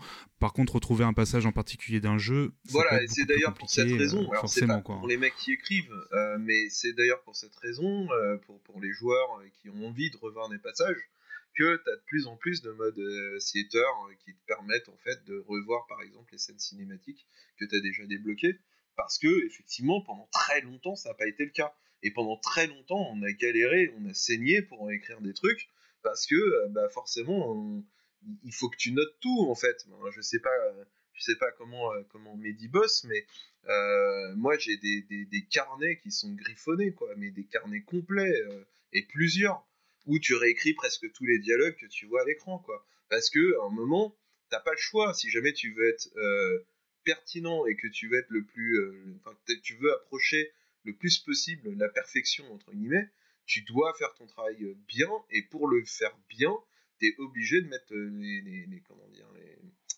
obligé d'avoir des méthodes à l'ancienne parce que t'as pas nécessairement le loisir de, pouvoir revoir par exemple les cinématiques qui t'expliquent quelque chose de particulier sur le scénario. Après, j'ai pas non plus envie de réduire, euh, le l'accès, le rapport aux jeux vidéo quand on veut se replonger dessus et en faire une analyse uniquement au côté chronophage. Mais un autre exemple qui est très intéressant et où on n'a pas le choix et où ça demande une forme de temps et d'investissement, c'est que vous pouvez avoir tous les let's play du monde. Si vous voulez ressentir euh, une sensation de jeu spécifique et de nouveau la réanalyser dans, votre tête et manette en main, euh, et ben vous avez pas le choix quoi. C'est-à-dire le, le, le, jeu faut le faut le ressortir, faut dans l'idéal euh, si vous pouvez l'avoir avec des détails genre le périphérique de l'époque et compagnie et tout ça c'est un investissement euh, qui est, euh, on va dire, qui est très chronophage, même si c'est pas 50-60 euh, heures de RPG. Faut retrouver la bécane, faut l'avoir, ou faut la ressortir de chez soi, ou donc tout ça, c'est des, c'est des logiques effectivement aussi à avoir à l'esprit, hein, sans pour autant passer pour genre le snob de écrire sur le jeu vidéo, c'est le truc le plus dur du monde. Mais conjointement, comme disait, comme disait Jay, il y a aussi la réalité que pour l'instant, en termes de reconnaissance, c'est pas foufou et de volume de vente, c'est pas dingue. Enfin, quand je dis c'est pas dingue, c'est-à-dire euh, à échelle de ce que ferait un, un, Lévy ou autre Musso, Pancol et, et autres couillonnades de ce genre-là, euh, et bah voilà, forcément, euh, forcément ça, les thunes suivent moins quoi pour les pour les auteurs. C'était la question. Ouais, donc du coup voilà, donc pour les auteurs, euh, comme on a pu l'entendre, c'est pas du tout vivable en fait. ouais, non, c'est wow, c'est hardcore même. oui, voilà. En tant qu'éditeur. Voilà, comme je te dis, Sushi, euh, le truc c'est que en gros, les, les, les, auteurs de, de, bouquins, de jeux le savent. Euh, oui. Enfin, c'est le, ça fait partie du contrat de départ, ça. on le sait. Et quand on accepte de le faire, ça veut dire que à côté, on est un professionnel de l'industrie du jeu vidéo et que on a un autre métier et que voilà oui, voilà, mais c'est dans ce sens-là où j'entends que c'est hardcore, puisque tu as des écrivains célèbres, euh, enfin des écrivains de littérature classique, si je peux dire, euh, qui eux ne font que leurs bouquins. Encore une fois, là, voilà, ça revient, ça revient à ce que disait Babar tout à mmh. l'heure. Euh, on, ne peut pas, peut pas comparer les mmh. deux dans la mesure où déjà de base on est un marché, un marché de niche. C'est-à-dire que si jamais on vend par exemple 10 exemplaires d'un livre, déjà c'est énorme hein, en, soi. Donc on gagne, on gagne bien.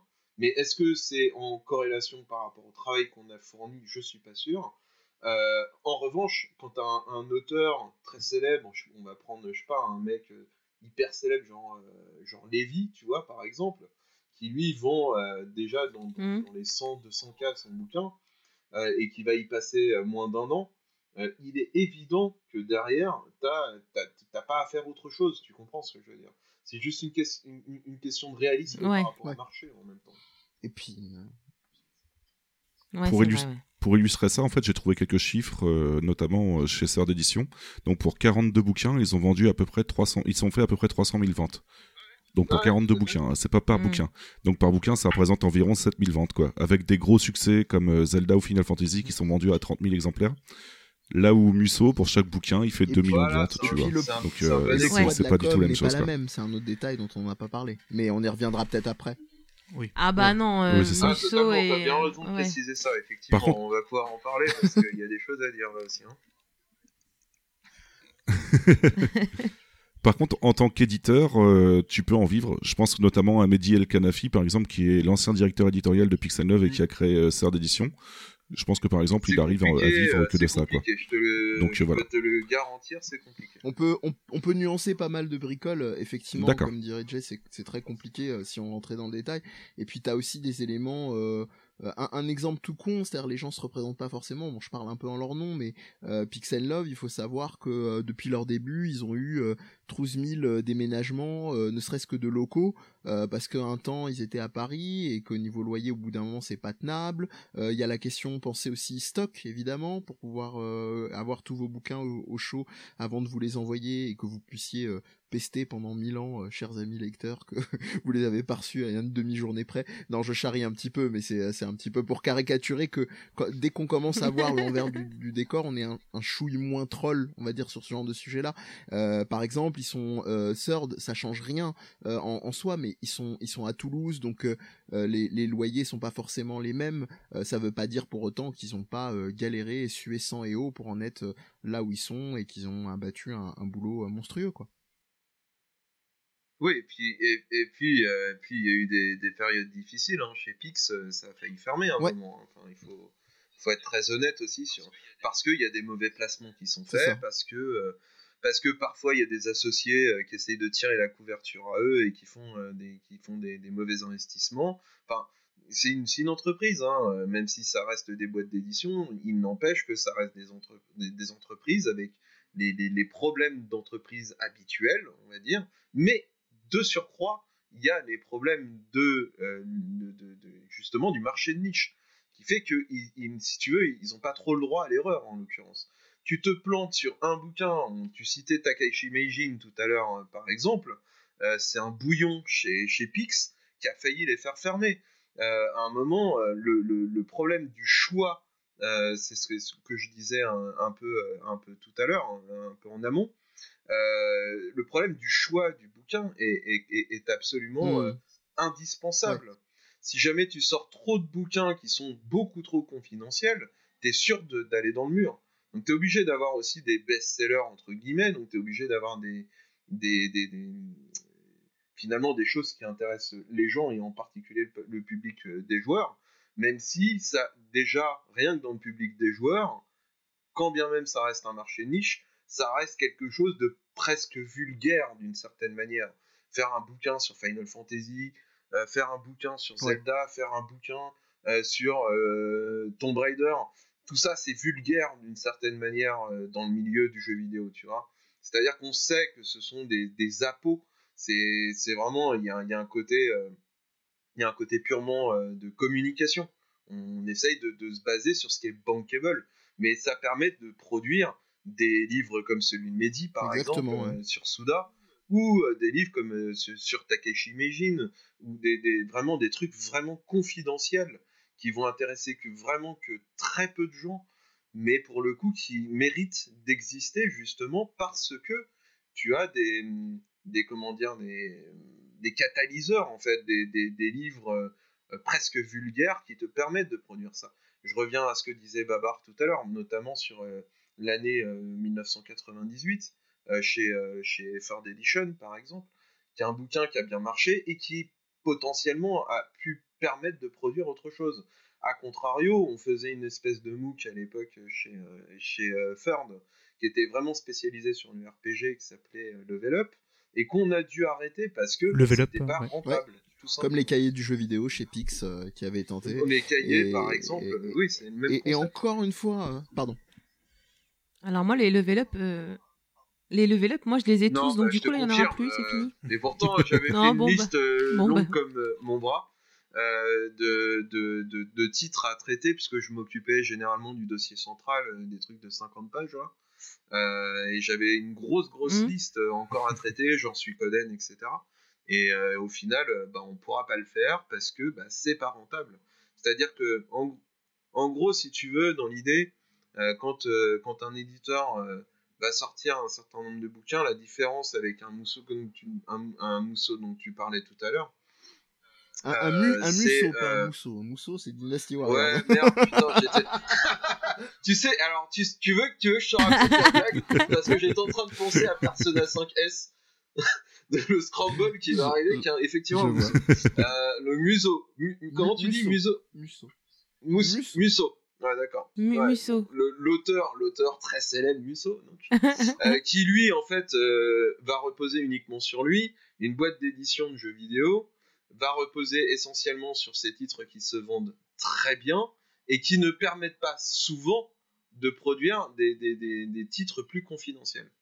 Il faut savoir euh, aussi pour nuancer, euh, Ouais, donc le, voilà, le on peut- bouquin, euh, comme disait euh, Jake, qui a failli couler Pix, donc sur Takahashi Meijin, c'était une trad d'un bouquin existant. Donc imaginez, Exactement. imaginez s'il y avait eu le pognon investi pour l'investigation euh, du, euh, de d'aller chercher le mec, de faire des interviews, le temps et l'argent que ça coûtait. Là, ils auraient, je pense, officiellement coulé quoi. Ouais, clairement. Non, mais là après, euh, Meijin, euh, c'est un, c'est un délire de Florent euh, parce que bah, il est fan depuis qu'il est gamin et il avait envie de faire, euh, il avait envie de faire un bouquin sur Takashi Meijin. Puis parce que c'est une star au Japon, euh, le mec, euh, il passe à la télé. Tu vois, Mm. c'est un- une genre un, un guest star. Le mec, il arrive dans une émission de télé, tout le monde l'applaudit. C'est limite un demi-dieu dans l'idée, si tu veux. Mais sauf que bah en France, mon gars, personne ne le connaît quoi. Personne ne sait qu'il a fait Adventure Island, etc. Que c'est un grand nom de Dodson Soft. Qui se rappelle de Dodson Soft, tu vois? Bon bah voilà, c'est et c'est tout, c'est toute la problématique en fait, c'est qu'on on a une espèce de décalage comme ça dans, dans notre univers euh, de, de joueurs, on va dire hardcore, Mm.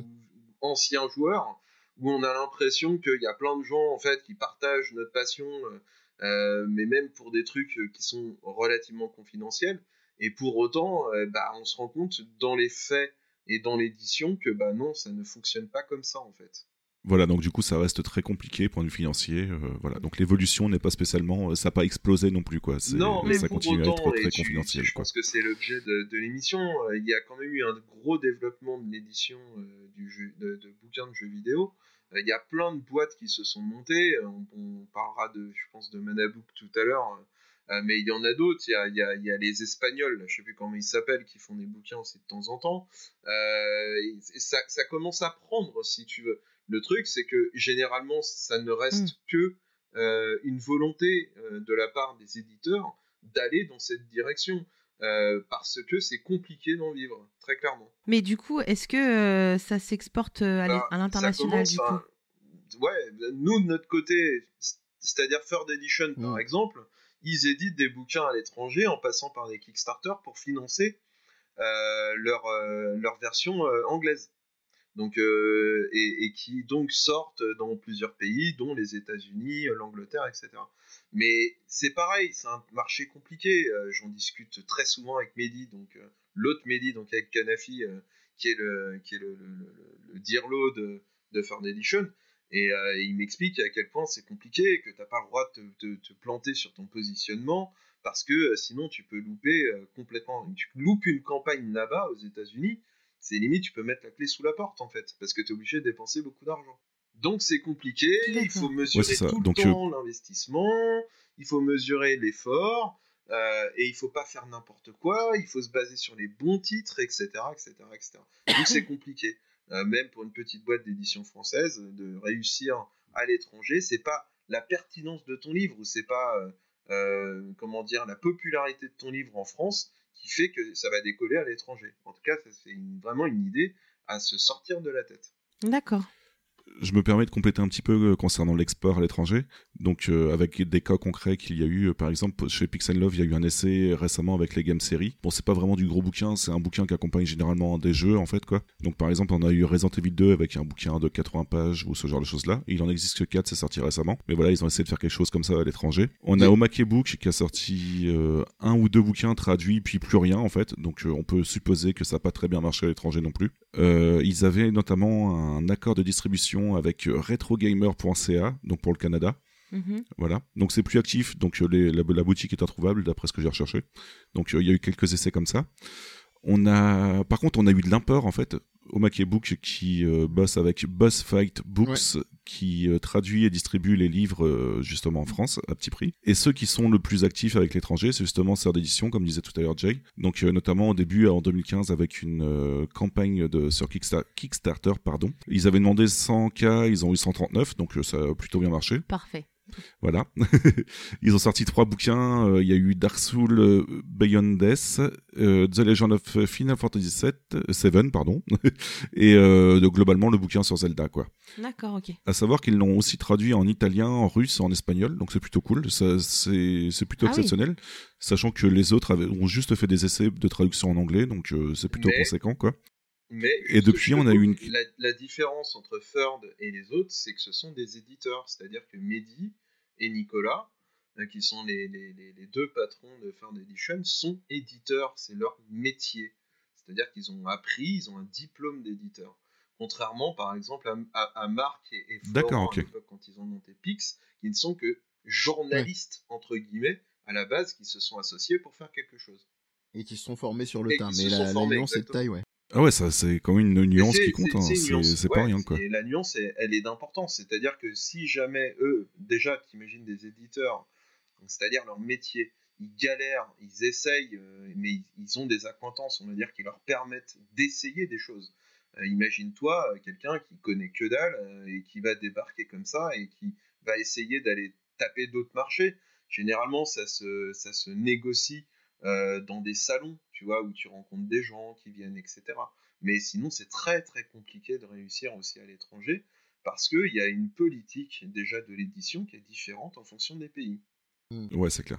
Et du coup, euh, Sœur d'édition, leur prochain bouquin traduit, c'est La légende de KH, quoi. Donc écrit par toi-même, Jay. Euh, ils t'ont. Ouais, c'est ça.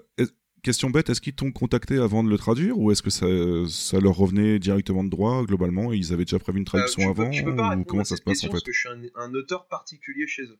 C'est-à-dire qu'ils imposent des trucs à leurs auteurs et moi je leur ai dit allez vous faire foutre. Donc euh, en gros, euh, c'est soit ça fonctionne comme moi j'entends que ça fonctionne et ça marchera bien, soit ça fonctionne comme vous, vous voulez que ça fonctionne et dans ce cas-là je fais pas le bouquin. Donc du coup ils ont entendu mes doléances on va dire mais ça s'explique, ça s'explique. Mehdi et Nico, je les connais depuis très longtemps. À l'époque, ils faisaient un fanzine qui s'appelait Console Syndrome, qui m'envoyait quand moi j'étais euh, en poste euh, à FGM, que je faisais gameplay RPG et autres. Et en fait, on est devenus entre guillemets très amis par rapport à ça. Euh, et je sais que je suis l'une de leurs sources d'inspiration. C'est-à-dire que s'ils ont monté, enfin si déjà ils ont été directeurs de collection chez Pixel Love, puis ils ont monté Third Edition derrière, suite à un imbroglio, on va dire, un petit peu politico-financier qui était un peu bizarre, euh, et que donc derrière, euh, ils fondent Third Edition, c'est aussi en partie parce qu'ils ont lu les magazines que je faisais quand j'étais plus jeune. Donc du coup, si tu veux, on a un rapport un petit peu différent, et à partir du moment où ils m'ont demandé de, de, faire un livre, euh, je leur ai imposé mes conditions. Ça, c'est une évidence. Mais pour, pour connaître les conditions euh, qui sont posées aux, auteurs, euh, oui, très clairement, tu cèdes tes droits et donc du coup, ils font ce qu'ils veulent. ils peuvent même le sortir dans tous les pays du monde s'ils ont envie. il n'y aura pas de, de, comment dire, de négociation possible de la part de l'auteur, puisque tu cèdes tes droits à partir dans ton contrat de travail. ça leur appartient, donc du coup, ils font ce qu'ils veulent. D'accord. Euh, j'ai pas mon contrat sous les yeux, mais il me semble quand même que de mémoire euh, sur la cessation de droit euh, à échelle internationale, surtout sur des, des trucs aussi spécifiques que Kickstarter, il faut il faut enfin il y a quand même un au moins un accord tacite. Bah, en fait, en fait si le, une truc, rediscussion le truc, que du tu touches de l'argent sur sur les sur oui. les, Parce que oui, non, non, mais là-dessus on est d'accord, mais mais par rapport au contrat de mémoire, il y a quand même, euh, il, y a, y a quand même une, une consultation effectivement de de de, de l'auteur, mais, mais, euh, à, mais à vérifier. De, toute façon, ce sont des gens corrects, donc ils le font systématiquement. C'est-à-dire qu'à partir du moment où ils mm. veulent sortir un bouquin à l'étranger, tu es prévenu. Euh, que ce soit même au début, donc c'est-à-dire au moment où tu vas commencer à écrire la version française, mm. ou alors même plus tard, si jamais mm. ils décident de le sortir là-bas. Ah oui, le, Là-dessus, il y a aucun souci. Euh, pareil pour Pix, hein. c'est-à-dire que quand il a commencé à avoir euh, des, des, des, éventualités de ce côté-là, oui, c'est, discuté. Mais, euh, mais contractuellement, ce qu'on parle, on peut-être à des entre guillemets, tu parlais de d'avoir été source d'inspiration pour eux. On parle peut-être ah, à, des, des, gens qui veulent des, jeunes futurs, ah, des jeunes peut-être des jeunes futurs auteurs. Tout de suite, ne faites pas ça mais euh, mais mais au-delà effectivement de les, de les dissuader euh, de leur dire euh, bah voilà regardez oui, bien par les contre, contrats ouais, voilà, exactement, et ne tombez pas n'importe où faites attention à ce que vous faites parce qu'il y a beaucoup de gens qui vont profiter de votre naïveté et de votre passion pour essayer de vous entuber ça c'est une évidence le travail passion à fuir de toute urgence C'est clair. En tout cas, voilà, ça répond pas mal à ta question. Globalement, il y a eu Sœur d'édition qui a testé quelque chose, et euh, enfin, qui est vraiment sur quelque chose, pardon. Oui. Et d'autres éditeurs qui ont testé les choses, mais euh, qui n'a pas vraiment été très concret, quoi. D'accord, ok. Voilà. Tu avais une dernière question pour cette partie-là, du coup? Euh, oui, du coup, la, la littérature vidéoludique s'est-elle autant développée à l'international? Alors du coup, c'est une euh, question, euh, pour le coup, on est obligé de repréciser comme d'habitude, qui dit euh, différents euh, pays à l'international, forcément dit un public différent, et aussi un public qui attend des choses différentes des, de la littérature. Par exemple, euh, un peu comme ici en France, mais beaucoup plus euh, dans, pour tout ce qui est le public aux États-Unis, en Amérique, on va avoir une euh, plutôt un public qui va adorer, enfin j'ai adoré, pardon, va plutôt acheter, être enclin à acheter, à lire des livres qui vont, par exemple, je parlais d'exemple du fameux livre Zelda, euh, du fameux livre sur l'univers avec énormément de d'illustrations, avec énormément de voilà d'explications de background. Ça va être le type de livre qui va. Oui. Non, j'allais dire, je pense peut-être que le problème est pas pris dans le bon ordre. Euh, je me permets, Ah, dans le sens où euh, il y a un truc à détailler tout de suite. Si on pense international, même si ça me ça me fait mal à la tronche euh, que ça soit systématisé comme ça, euh, la première langue qui va venir à l'esprit, t'as commencé par parler par le par le public américain, euh, c'est l'anglais. Et qui dit anglais dit public autrement plus étendu que le comment dire que le que, que si t'écris en français, en italien, en espagnol, enfin une langue européenne ou autre. Et par extension, quand tu dis ça, effectivement, je, je, je te, je te laisserai euh, euh, terminer euh, juste après, je suis désolé, mais c'est c'est que la question se posera pas de la même manière parce que tu peux avoir quand même, même si tu pars sur une niche, on, on en parle depuis tout à l'heure avec, avec Jay, elle sera autrement moins niche vu le, le public potentiellement plus grand pour lire ton bouquin. Euh, Jay vient de parler Oui, des, des Kickstarter de, de, de Third. Bah voilà, quand on voit comment ils cravachent euh, pour aller rendre accessible sur cette langue qui va ouvrir un public autrement plus grand, c'est pas la même échelle. Ouais, totalement. Et puis il faut voir le Oui, travail tu- euh. que ça demande, un Kickstarter aussi. hein. Euh, Ouais. C'est que tu dois, tu dois bolosser, mais comme un porc, la plupart des sites américains pour qu'ils te fassent une news ou, ou que t'espères que à un moment tu vas être retweeté ou ce genre de choses. Euh, et tu dois les relancer, mais en permanence. Et après, une fois que tu as commencé à constituer un public à l'in- à- à l'international, dans ce cas-là, euh, oui, euh, si tu veux, ça, commence à devenir du bouche à oreille. Mais au départ, c'est hyper compliqué de, travailler une base de données qui va te permettre de diffuser à l'international. Oui, non, mais vous avez tout à fait raison de, de reprendre. Euh, moi, forcément, je vais schématiser parce que voilà, on n'a pas beaucoup de temps. Puis même, je ne, tout simplement, je ne connais pas assez le, le sujet de à l'international. Déjà en France, euh, voilà, je suis un peu comme Sushi. Je, suis là vraiment pour découvrir euh, des choses avec euh, cette émission. Moi, je prends vraiment sur des choses que j'ai pu lire un petit peu, que j'ai entendu sur certains sites au moment des sorties. Voilà, de, comme on parlait déjà de quelques années, voilà, du fait qu'il y avait Third Edition, qu'il y avait au, au Book, voilà, ce, cet engouement pour les livres qui traitent voilà du jeu vidéo d'une façon un peu différente de comme on parlait avant, voilà, en parlant de séries, etc.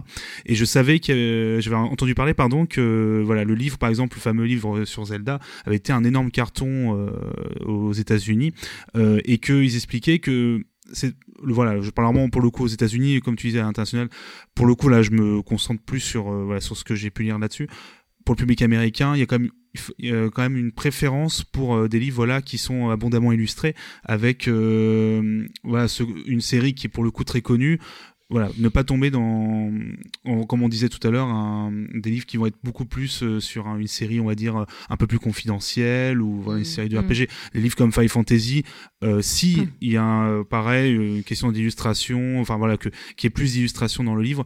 euh, je, voilà, je schématise beaucoup, bien entendu, hein, bien entendu qu'il y a un public aussi pour des, euh, des livres, voilà, comme euh, qu'on a ici aussi en, en France, mais pour le coup, je- de ce que j'ai pu lire aux États-Unis, c'était quelque chose qui était euh, plus apprécié. Mais euh, par contre, tout ce qui est pour le Japon, là, je vais quand même me tourner vers vous parce que je ne suis, j'ai pas envie de dire de bêtises et je sais qu'on a des gens qui comme qui se connaissent beaucoup mieux que moi sur ce sujet. Bah, déjà de base, Voilà, c'est ça. Je préfère vous laisser parler plutôt que de me tromper. Déjà pour, pour commencer, c'est-à-dire que ils ont une, une politique euh, de, de- de- comment dire de la librairie qui est très ouverte. Tu vas dans une librairie au Japon, euh, enfin, c'est complètement hallucinant. Tous les trucs sont sous plastique. euh, Il y a un vrai respect du matériel, enfin, du matériel, quoi, du, du matériau même, c'est-à-dire du, papier. Et, euh, et du coup, c'est presque des objets de luxe d'une certaine manière. Euh, tu regardes un artbook de jeux vidéo, par exemple, au Japon, euh, euh, c'est euh, dans un écrin. euh, C'est vraiment, euh, au niveau de la fabrication, euh, c'est quand même de, de- très haute facture. Euh, du coup, pour répondre à ta question, euh, eux, ils sont, euh, ils sont intéressés à peu près par tout.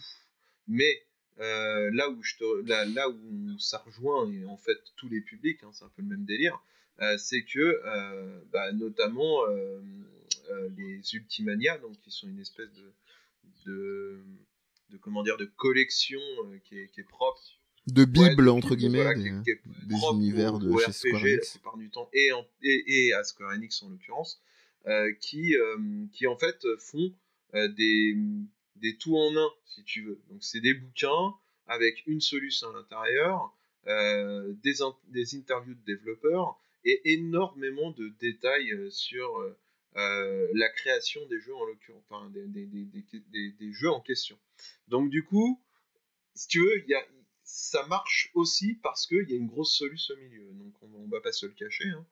Euh, c'est plutôt rigolo d'ailleurs. Non, parce que tu sais, ils font des mmh plans et en même temps ils donnent des explications sur les mondes, etc c'est la philosophie aussi, euh, enfin pas japonaise, mais c'est-à-dire de l'édition japonaise au sens, euh, euh, je pense que peut-être j'ai allé remonter le film, mais il y a, y, a, beaucoup de choses qui viennent des, des groupes de chez Famitsu, dont le groupe qui les, qui les possède, le nom m'échappe, le groupe qui possède Famitsu, Enterbrain, merci, bienvenue. Et, et, en l'occurrence, donc c'est chez eux, c'est tout à fait, c'est tout à fait entendu d'avoir ce, ce côté, on va dire hybride. Mais je te laisse continuer, non, pour la parfaitement résumé. Euh. Donc en gros, les, Japonais sont très des très gros consommateurs de livres.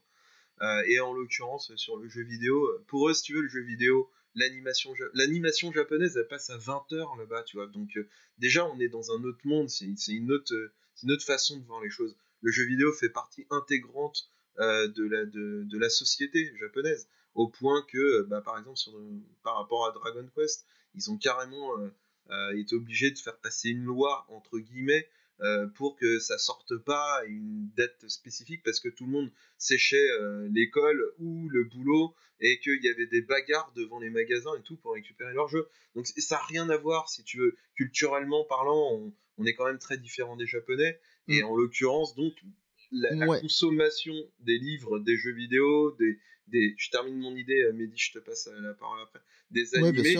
N'a strictement aucun rapport avec euh, nos propres pays. Vas-y, vas-y. Oui. et euh, ah bah je t'en prie, Mathilde. Non, je vais plutôt te laisser la parole parce que là, je vais repartir sur continuer sur l'idée de Jay. Ah d'accord. non, je pensais au fait que le, jeu vidéo fait vraiment partie du Japon dans le pays global. C'était pour une c'était pour, je crois que c'était pour les Jeux Olympiques quand ils ont annoncé les Jeux Olympiques à Tokyo. Il y avait eu une vidéo en fait où on voyait Shinzo Abe, je crois que c'était lui, avec euh, une casquette de Mario en fait pour les, présenter les, les Jeux Olympiques euh, de Tokyo. C'est ce qu'on appelle et comme quoi. c'est ce qu'on appelle la politique en fait au Japon du cool Japan, qui est très très euh, très très critiquable en fait, mais c'est pas l'émission pour en parler. En gros, c'est c'est ce qu'on appelle un enjeu de soft power. Donc très rapidement, le soft power, c'est c'est arriver à rendre à rendre à rendre hégémonique euh, euh, une vision culturelle par des moyens qui ne sont pas la guerre, donc le hard power. Et en l'occurrence, euh, là, bah voilà, les, mangas, les animés, c'est typiquement ça rentre dans ce cœur de, de, de cible là. Les séries télé, par exemple, c'est des trucs qui font partie du soft power. Et il y avait eu, comme tu disais, Sushi, toute cette campagne là, dont dont Mario. après, pour revenir sur ce que ce que tu disais, Jay, je suis je suis pas très d'accord dans le sens où la vision que tu dépeignais, euh, même si je pense que tu en as conscience, elle est quand même plutôt datée des années, je dirais, 90-2000. c'est vrai, euh, je suis un peu vieux, donc t'as raison. Et... Non, non, mais c'est vrai, t'as raison.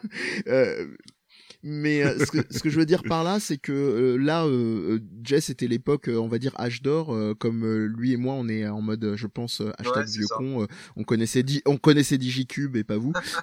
et bref, allez chercher vos rêves. Mais bref, au, lieu de, au lieu de dire des bêtises, surtout venir dire que il y a, il faut penser que avant, que ce soit à l'âge d'or ou aujourd'hui, quand on achète un bouquin jeu vidéo euh, au, Japon, pas pour tout le monde, mais une grosse partie, c'est comme acheter ce qu'on appelle un coffee table book, c'est comme un bouquin de table basse en France. C'est comme quand on achète un beau livre, quel que soit le domaine. C'est complètement intégré euh, culturellement. Encore plus, Jay a donné euh, un des exemples phares, si c'est un Dragon Quest ou genre un, Final Fantasy, c'est des trucs avec un, une com et un pouvoir d'achat qui est tel que tout le monde connaît, c'est des trucs transgénérationnels, ils continuent de cultiver leur, leur truc même même sous d'autres sphères. Il y a eu par exemple Dad of Light qui est un truc chez Netflix récemment. Enfin, il continue d'alimenter la chose. Mais pour revenir au bouquin, je dirais qu'on cons consomme pas de la même manière que nous. Ils consomment pas les mêmes types d'ouvrages que nous.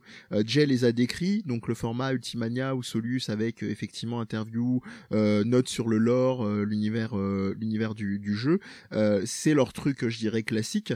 Mais des bouquins comme nous, c'est-à-dire que quand vous contactez écrit, mais même quand il y a des illus, euh, des, faire une biographie, euh, je pense que tu t'en es témoin euh, quand t'as as, as, été chercher des, des créas ou des trucs comme ça. Et ils tombent sur le cul. C'est-à-dire que, moi, que ce soit, euh, je vais faire des niveaux d'échelle très différents, que ce soit un Souda 51 quand j'ai été le chercher pour le bouquin, ou même pour une, un article que j'ai coécrit avec avec avec Julien Julien Elrab pour le citer, qui sur Ape Escape où j'avais eu une interview exclusive donc de comment est-ce qu'il s'appelle le petit père, le, le PDG de Sony euh, son... Non, non, non, pas celui-là. euh, le, le, celui, celui qui est plus respectable, on va dire. Mais c'est pas grave, tu retrouves, euh, non, mais c'est pas grave. Mais on retrouvera, on retrouve, euh, on retrouvera le nom. Euh, je suis honteux, son nom m'échappe. Et bref, euh, il, il, tombait, il tombait des nues quoi. Quand je, quand je, quand je suis arrivé genre euh, au, au, studio de, de, de, de, Sony pour aller euh, faire l'interview avec lui, le type était ok, très bien. Enfin, alors que le gars, il gère toute la branche multimédia de, ouais, ça, de je Sony. Quoi. Je confirme, enfin, je confirme aussi. C'est vrai qu'ils ils sont assez étonnés, généralement les Japonais, de l'implication qu'on met euh, à essayer de faire des, des, des, des choses sur eux euh, en tant que personne. C'est pas du tout la même philosophie. Là, c'est vraiment le produit qui est mis en avant au Japon. Les gens, c'est un peu plus. Enfin, on, on, a moins ce, ce sentiment de, de, de, comment dire de devoir mettre des gens en avant. Mais ça, c'est aussi lié à la, complètement à la culture japonaise, qui est complètement oui. une culture d'ensemble et, et de, de, comment dire de peuple plutôt qu'une culture individuelle. Alors que chez nous, en Occident, tout est basé plus ou moins sur l'individualité. Et là aussi, pour euh, continuer sur l'idée de culture de Jay, euh, la culture du livre qui n'est pas qui n'est pas la même. C'est-à-dire euh, en France, le rapport à la culture du livre est, est étendu d'une manière très différente. C'est beaucoup plus entendu en, France, en Europe, aux, aux, dans les pays anglo-saxons, de sortir un livre même en auto-publié euh, qu'au Japon. C'est un rapport différent. Bon, les Japonais, ils ont ça plus du côté du manga, avec tout ce qu'on appelle les doujinshi, etc. Euh, un petit peu moins, le livre est très très idéalisé, pour pas dire euh, sacralisé. Et pourtant, il l'est vachement chez nous, quoi. Donc, euh, donc c'est aussi ce rapport-là qui qui rend qui rend les choses un petit peu plus positives quand on va les chercher, qu'ils acceptent, plus délicate euh, quand ils comprennent même pas en fait qu'on ait cette démarche là pour euh, pour pour écrire euh, entre guillemets sur euh, sur eux. Donc euh, donc ça donne des trucs euh, limite limite assez aberrants quand on quand on va les chercher qui nous disent bah on vous dit non parce que pas parce qu'on n'a pas envie mais parce qu'on n'arrive même pas à comprendre que vous veniez nous chercher quoi. D'accord Bon, en tout cas, voilà qui répond à ta question. Oui, alors du, du coup, hein, je me remercie quand même nos invités parce que pour le coup, Sushi, je suis désolé. Euh, voilà, déjà que ma vision euh, entre guillemets à l'international déjà pour euh, l'Amérique, c'est un peu voilà un petit peu voilà pas très précise. Malheureusement, pour le reste du monde, tu t'en doutes bien, j'ai pas trouvé assez d'informations. Mais bon, on a quand même voilà une, vision, une vision on, heureusement vraiment, assez précise du Japon. On n'a pas vraiment répondu en fait. Oui. J'ai l'impression qu'on a sauté la case anglo-saxonne. pour, pour le oui pour le, le reste. Alors, malheureusement, déjà pour le reste de l'Europe, on en a un petit peu parlé avec euh, Yeti quand on avait. Alors, tu as parlé des différentes euh, traductions, euh, Yeti, de. Ouais, bah, par contre, j'ai pas vu de bouquin ouais. spécialement. Euh, du rien à voir, hein, mais en Angleterre, par exemple, je sais pas si. Angleterre, oui, pour le coup, voilà. Mais après, j'ai pas de. Ah. Je, je, pense que Mehdi avait. Ouais, je, moi, je pensais surtout à. même si elle est un petit peu niche, mais pas tant que ça vu qu'elle est vous, euh, vous en avez parlé tout à l'heure elle a été traduite euh, euh, apparemment de manière un peu inégale chez Omake euh, donc la collection Boss Fight Books euh, dont vous parliez tout à l'heure. Donc qui sont qui est intéressante parce que les les profils qui écrivent sur ces sur ces différents jeux sont très variés. Donc ça peut être des fois des game designers ça peut être des fois des gens qui ont travaillé dans la presse JV des fois d'autres domaines. Ça c'est un truc que je même si ça se développe et même s'il y a une vraie ouverture de la part, euh, pour citer ceux, en tout cas que je connais, avec qui j'ai travaillé, euh, Pix et, et euh, qui où on sent que c'est encore un peu frileux chez nous de donner, on va dire, les rênes à des personnes déjà qui sont hors du petit monde jeu vidéo, comme disait euh, Jet tout à l'heure, où tout le monde connaît un peu tout le monde, et puis surtout qui sont pas forcément entre guillemets du domaine, mais qui ont des trucs des fois extrêmement intéressants à dire. Et puis euh, peut-être parler pas forcément de euh, d'une série de bouquins, quoique à lui seul il représente une série de bouquins, mais un mec comme Jérémy Parish qui est derrière ce qui ce qu'il a nommé Retronauts Video Works, qui est entre autres choses un, un, un Patreon, donc pour rester en mode empire de d'Emmanuel Macron premier, euh, il, touche quand même 2533 dollars par mois, ce qui est pas très pas rien euh, sur son Patreon, Patreon et qui lui permet effectivement régulièrement euh, d'écrire des bouquins. Alors là, on parlait d'exhaustif tout à l'heure. Euh, le bonhomme, euh, justement en termes d'écriture, euh, il est très pointu et ça c'est un point qu'on qu'on évoquera peut-être en discussion sur la, la fin de l'émission. c'est vraiment une des visions que je trouve moi intéressante et constructive sur l'idée d'écrire effectivement des bouquins de jeux vidéo. Après, les personnes qui vont écrire et qui vont être intéressantes, Jay parlait des gens influents dans dans la presse anglo-saxonne, bah voilà, ça va être des gens comme Schrier machin, ça va être des anciens de de Kotaku, il va y avoir, je crois c'est Brandon Sheffield mm-hmm. qui a écrit des, des, des euh, un bouquin qui a été traduit d'ailleurs chez Pix, qui était Japanmania, si je dis pas de bêtises. Des mecs de euh, et puis de, de Rock, Paper, euh, Rock, Paper, Shotgun. Rock Paper Shotgun, ouais. Probablement un des meilleurs sites UK. Euh, et, et, et, là, t'as une tripotée de gens qui gravitent aussi et qui écrivent des bouquins t'as des, des gens chez Gamma Sutra, qui est probablement un des meilleurs sites. Gamma Sutra, tout à fait. Voilà, Ouais, euh, critical euh, critical distance aussi. Euh, là, on fait du name dropping, mais c'est aussi pour que les gens puissent un peu étendre leur horizon avec euh, des personnes comme Lee Alexander qui a aussi travaillé encore maintenant chez chez Gamma Sutra. et là, c'est vrai que si on cherche un peu, bah c'est des anciens de EGM, donc Electronic Gaming Monthly, enfin des anciens de Mag ou des ou des gens qui qui voilà essayent de se, se, poser les questions et puis les écrivent bien autour du jeu vidéo. et après, vraiment, je, je, je, me tais, je vous redonne la parole, mais euh, l'exemple que donnait Babar tout à l'heure sur le gros succès de, du bouquin sur Zelda, il est intéressant, pas simplement parce que c'est un truc qui est très connu, même pour des gens qui connaissent pas euh, forcément le jeu vidéo, euh, c'est aussi, il y a une réalité culturelle, c'est-à-dire ça a beaucoup fonctionné dans les pays anglo-saxons, dont Nintendo.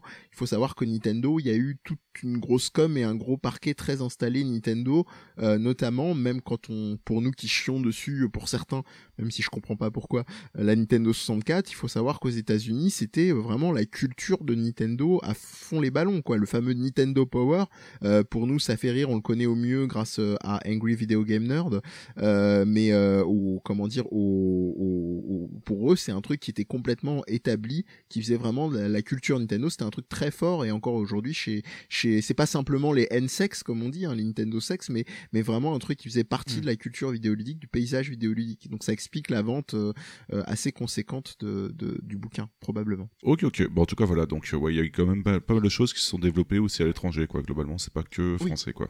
D'accord. Oui, bah oui, du coup, maintenant.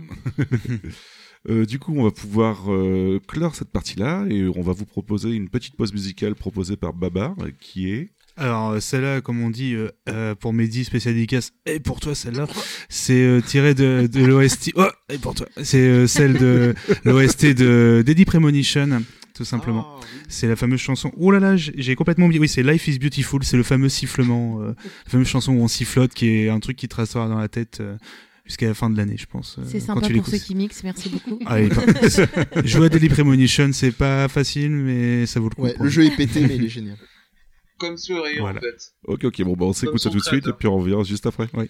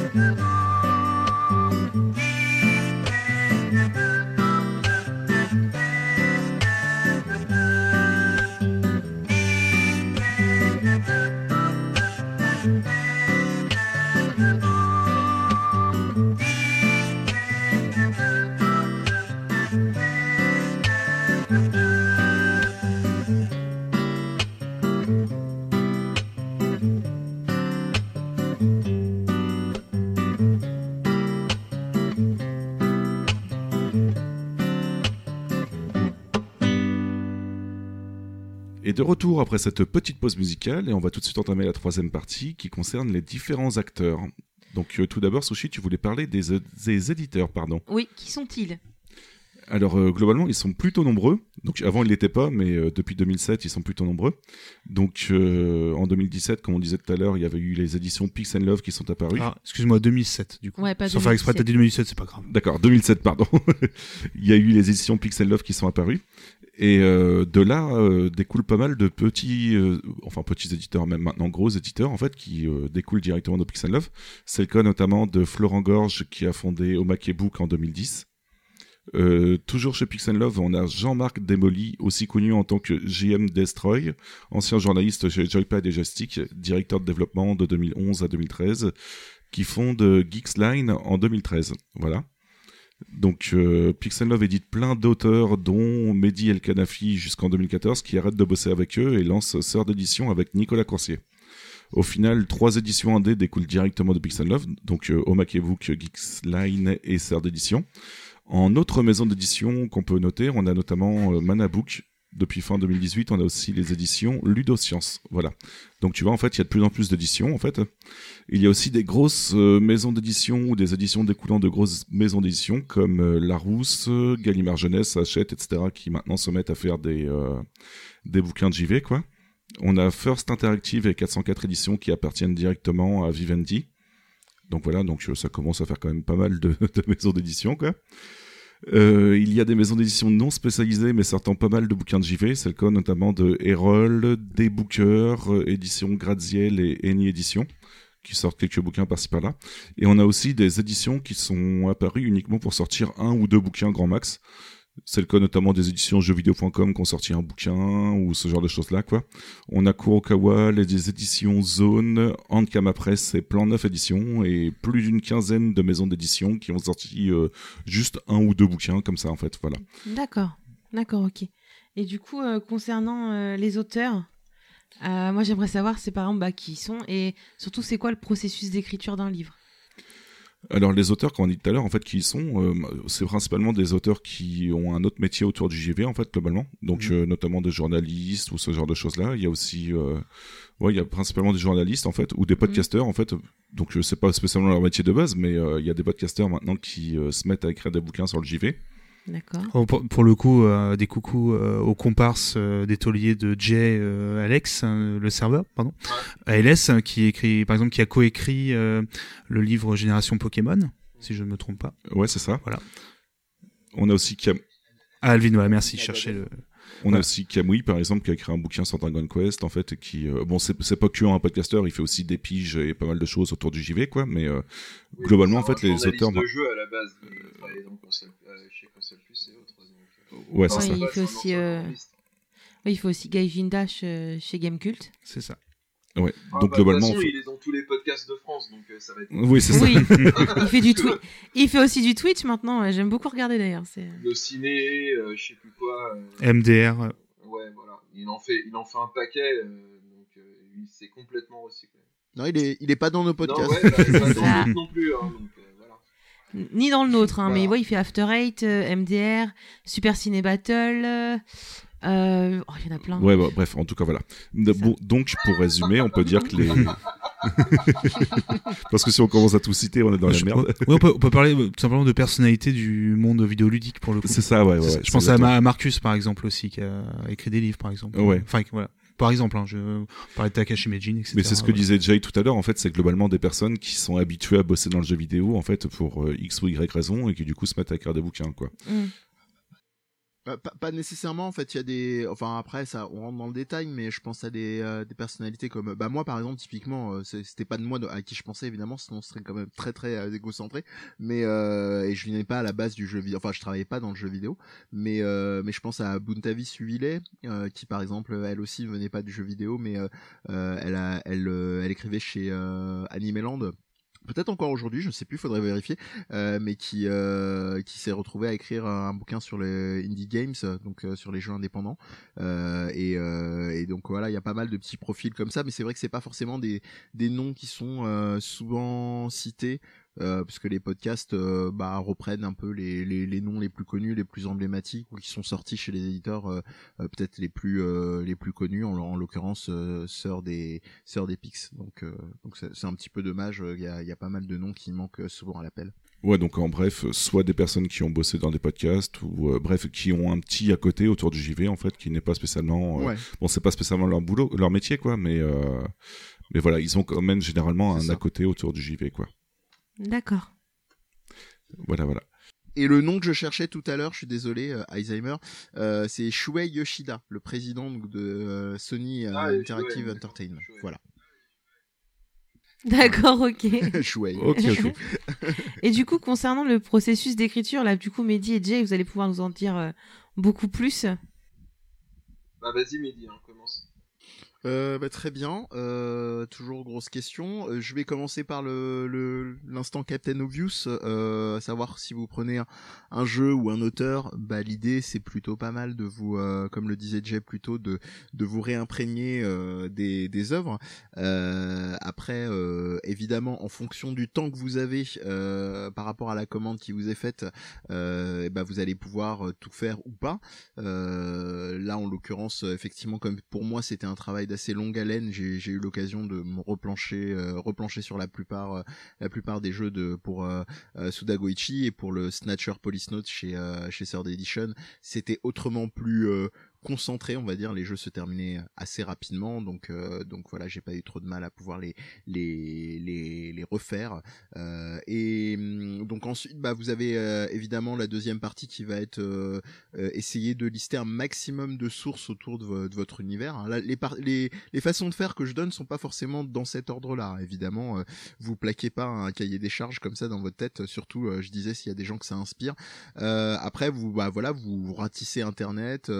En priant que pour les liens que vous allez trouver vont pas vous faire tomber sur des pages 404 euh, euh, sur un lien qui vous promettait monts et merveilles et anecdotes euh, de dev euh, sur le jeu qui vous intéressait et qui est évidemment euh, 404 ou je sais pas quoi Forbidden.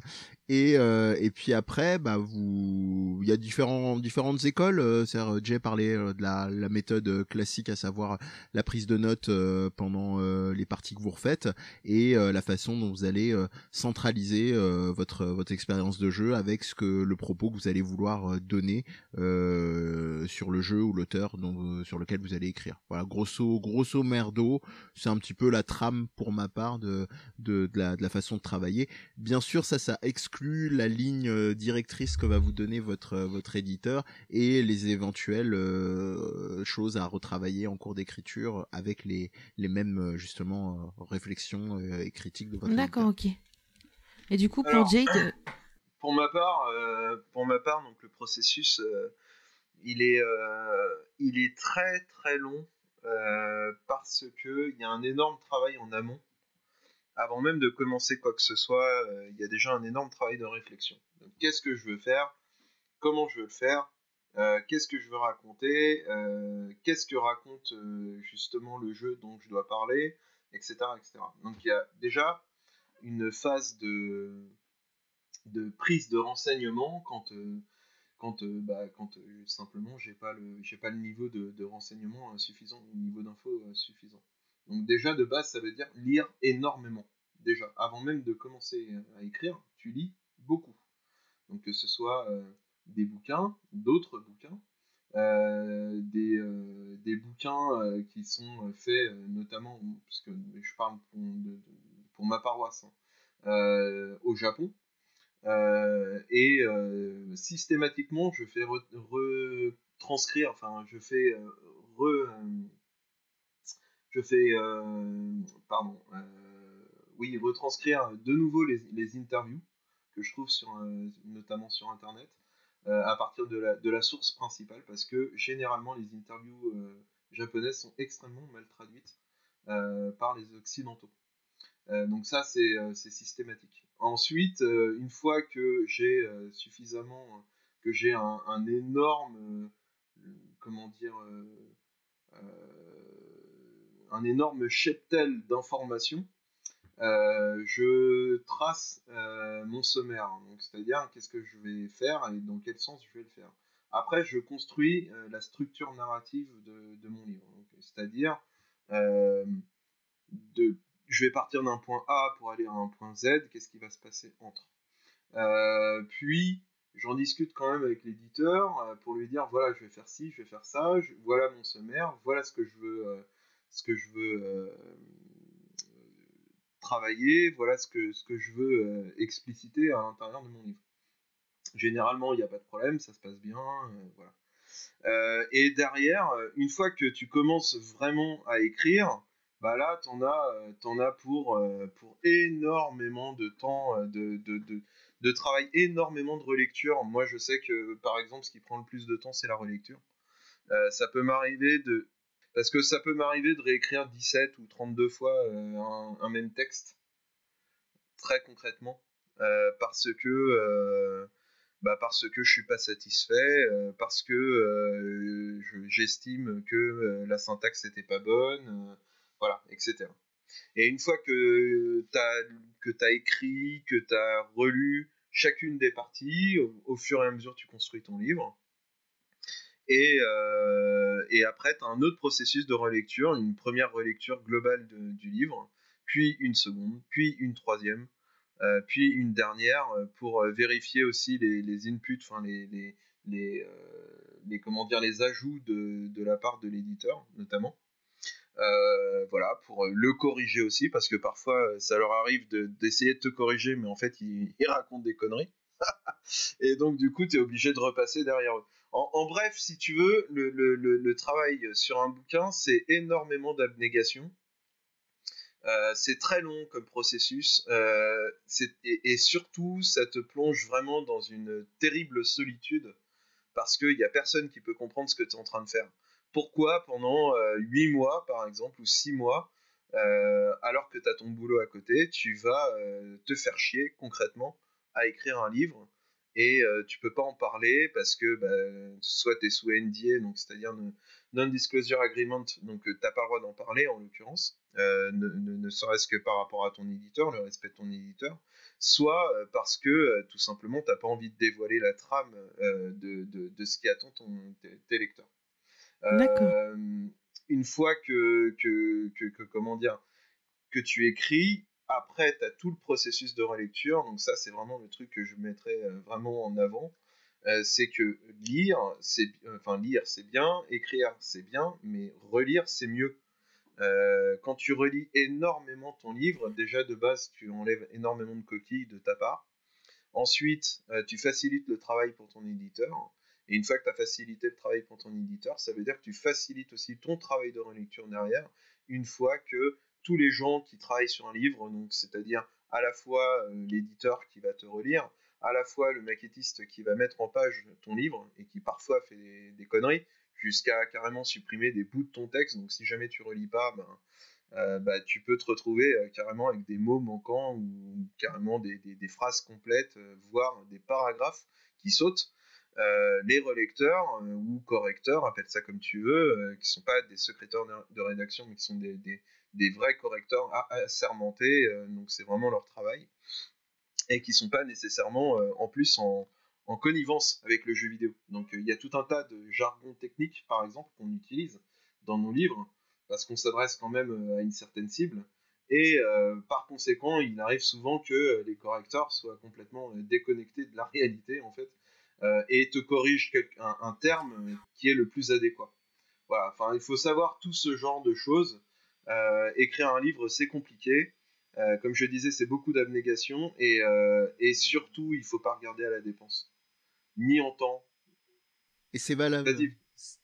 C'est valable pour les traducteurs aussi, ce que disait Jay. Euh, le, le, si vous prenez pas un traducteur qui touche, roule un minimum sa bille pour le JV, euh, ah bah ça ouais, non, mais très clairement, c'est parce que en fait, il y a différents types de métiers, mais après, c'est un domaine qui est, qui est quand même extrêmement précis, euh, avec des termes précis, et à partir du moment où tu fais bien ton travail, tu emploies ces termes précis, et tu te retrouves face à des gens bah, qui ont simplement pas la connaissance adéquate pour pouvoir le faire.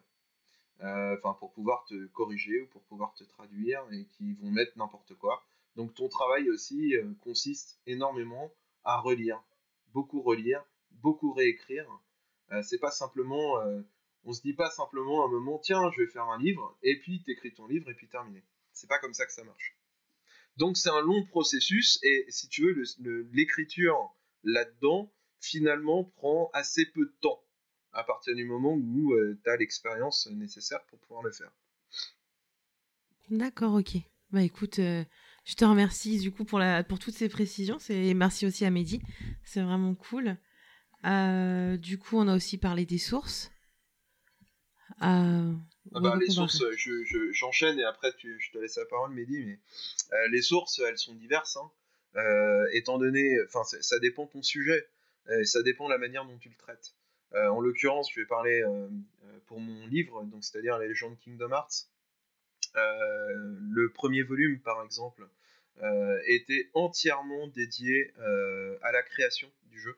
Donc c'est-à-dire que mon objectif c'était de, te mettre en tant que lecteur dans la condition où le jeu a été créé presque quotidiennement en citant des dates, etc. et en te mettant au centre euh, de, ce que les, développeurs vivaient, euh, leurs émotions, etc. Donc du coup, ça, les, sources, bah, évidemment, ce sont des interviews, des rencontres, euh, énormément de lectures de, ce qu'ils font, de, de, comment dire, d'expérimentation de leur travail avant aussi, pour essayer de comprendre qui ils sont. Essayer de sonder en fait qui sont les gens qui font les jeux vidéo et pourquoi ils les font de cette manière. Le deuxième tome était beaucoup plus, euh, comment dire, c'était, ça ressemblait beaucoup plus à un essai, euh, puisque euh, j'ai, fait une sorte de manifeste de la philosophie de l'Antiquité jusqu'à une certaine, une certaine période avancée dans le temps, parce que c'est en corrélation directe avec ce que raconte Kingdom Hearts. Donc ça, ça inclut bah, tes propres connaissances, évidemment. Ensuite, d'ingérer tout ce que raconte le, jeu ou les jeux et ensuite de les intégrer en fait à une réflexion qui elle-même est nourrie par énormément de livres mais qui n'ont strictement rien à voir avec du jeu vidéo. Donc ça peut être euh, de la philosophie, ça peut être de la métaphysique, ça peut être de, de la physique, euh, de la physique quantique. Euh, par exemple, en ce moment, je suis en train de lire un bouquin sur le voyage dans le temps, comment d'un point de vue scientifique ça s'explique, comment les, comment dire les, les, les, les trous quantiques euh, peuvent influencer euh, l'espace-temps. Pourquoi? Parce que ça a une, une, une résonance à l'intérieur de, Kingdom Hearts. Donc en fait, moi, tout mon, tout mon, comment dire, mon, matelas en fait de, de référence vient essentiellement, essentiellement euh, de, l'extérieur du jeu vidéo et c'est plutôt de la culture, on va dire, de, de haut niveau qui me permet ensuite, une fois que je l'intègre, de pouvoir le restituer et euh, raconter de quelle manière en fait Kingdom Hearts utilise euh, euh, cette chose-là. Donc du coup, les sources elles sont complètement diverses et variées et tu es obligé en fait d'avoir un, comment dire un œil sur tout ce qui se passe en périphérie parce que le jeu vidéo déjà lui-même est, une, une, concrétisation en fait de tous les arts qui se rencontrent au même endroit et donc du coup si tu veux qu'ils vont prendre dans la musique, euh, euh, dans l'imagerie, dans, le, dans, la manière de raconter des histoires, etc., etc. Et tout ça, ça a une histoire. Il faut connaître cette histoire de façon à, comprendre de quelle manière c'est insufflé à l'intérieur d'un jeu vidéo. D'accord, ok. Et pour toi, Mehdi?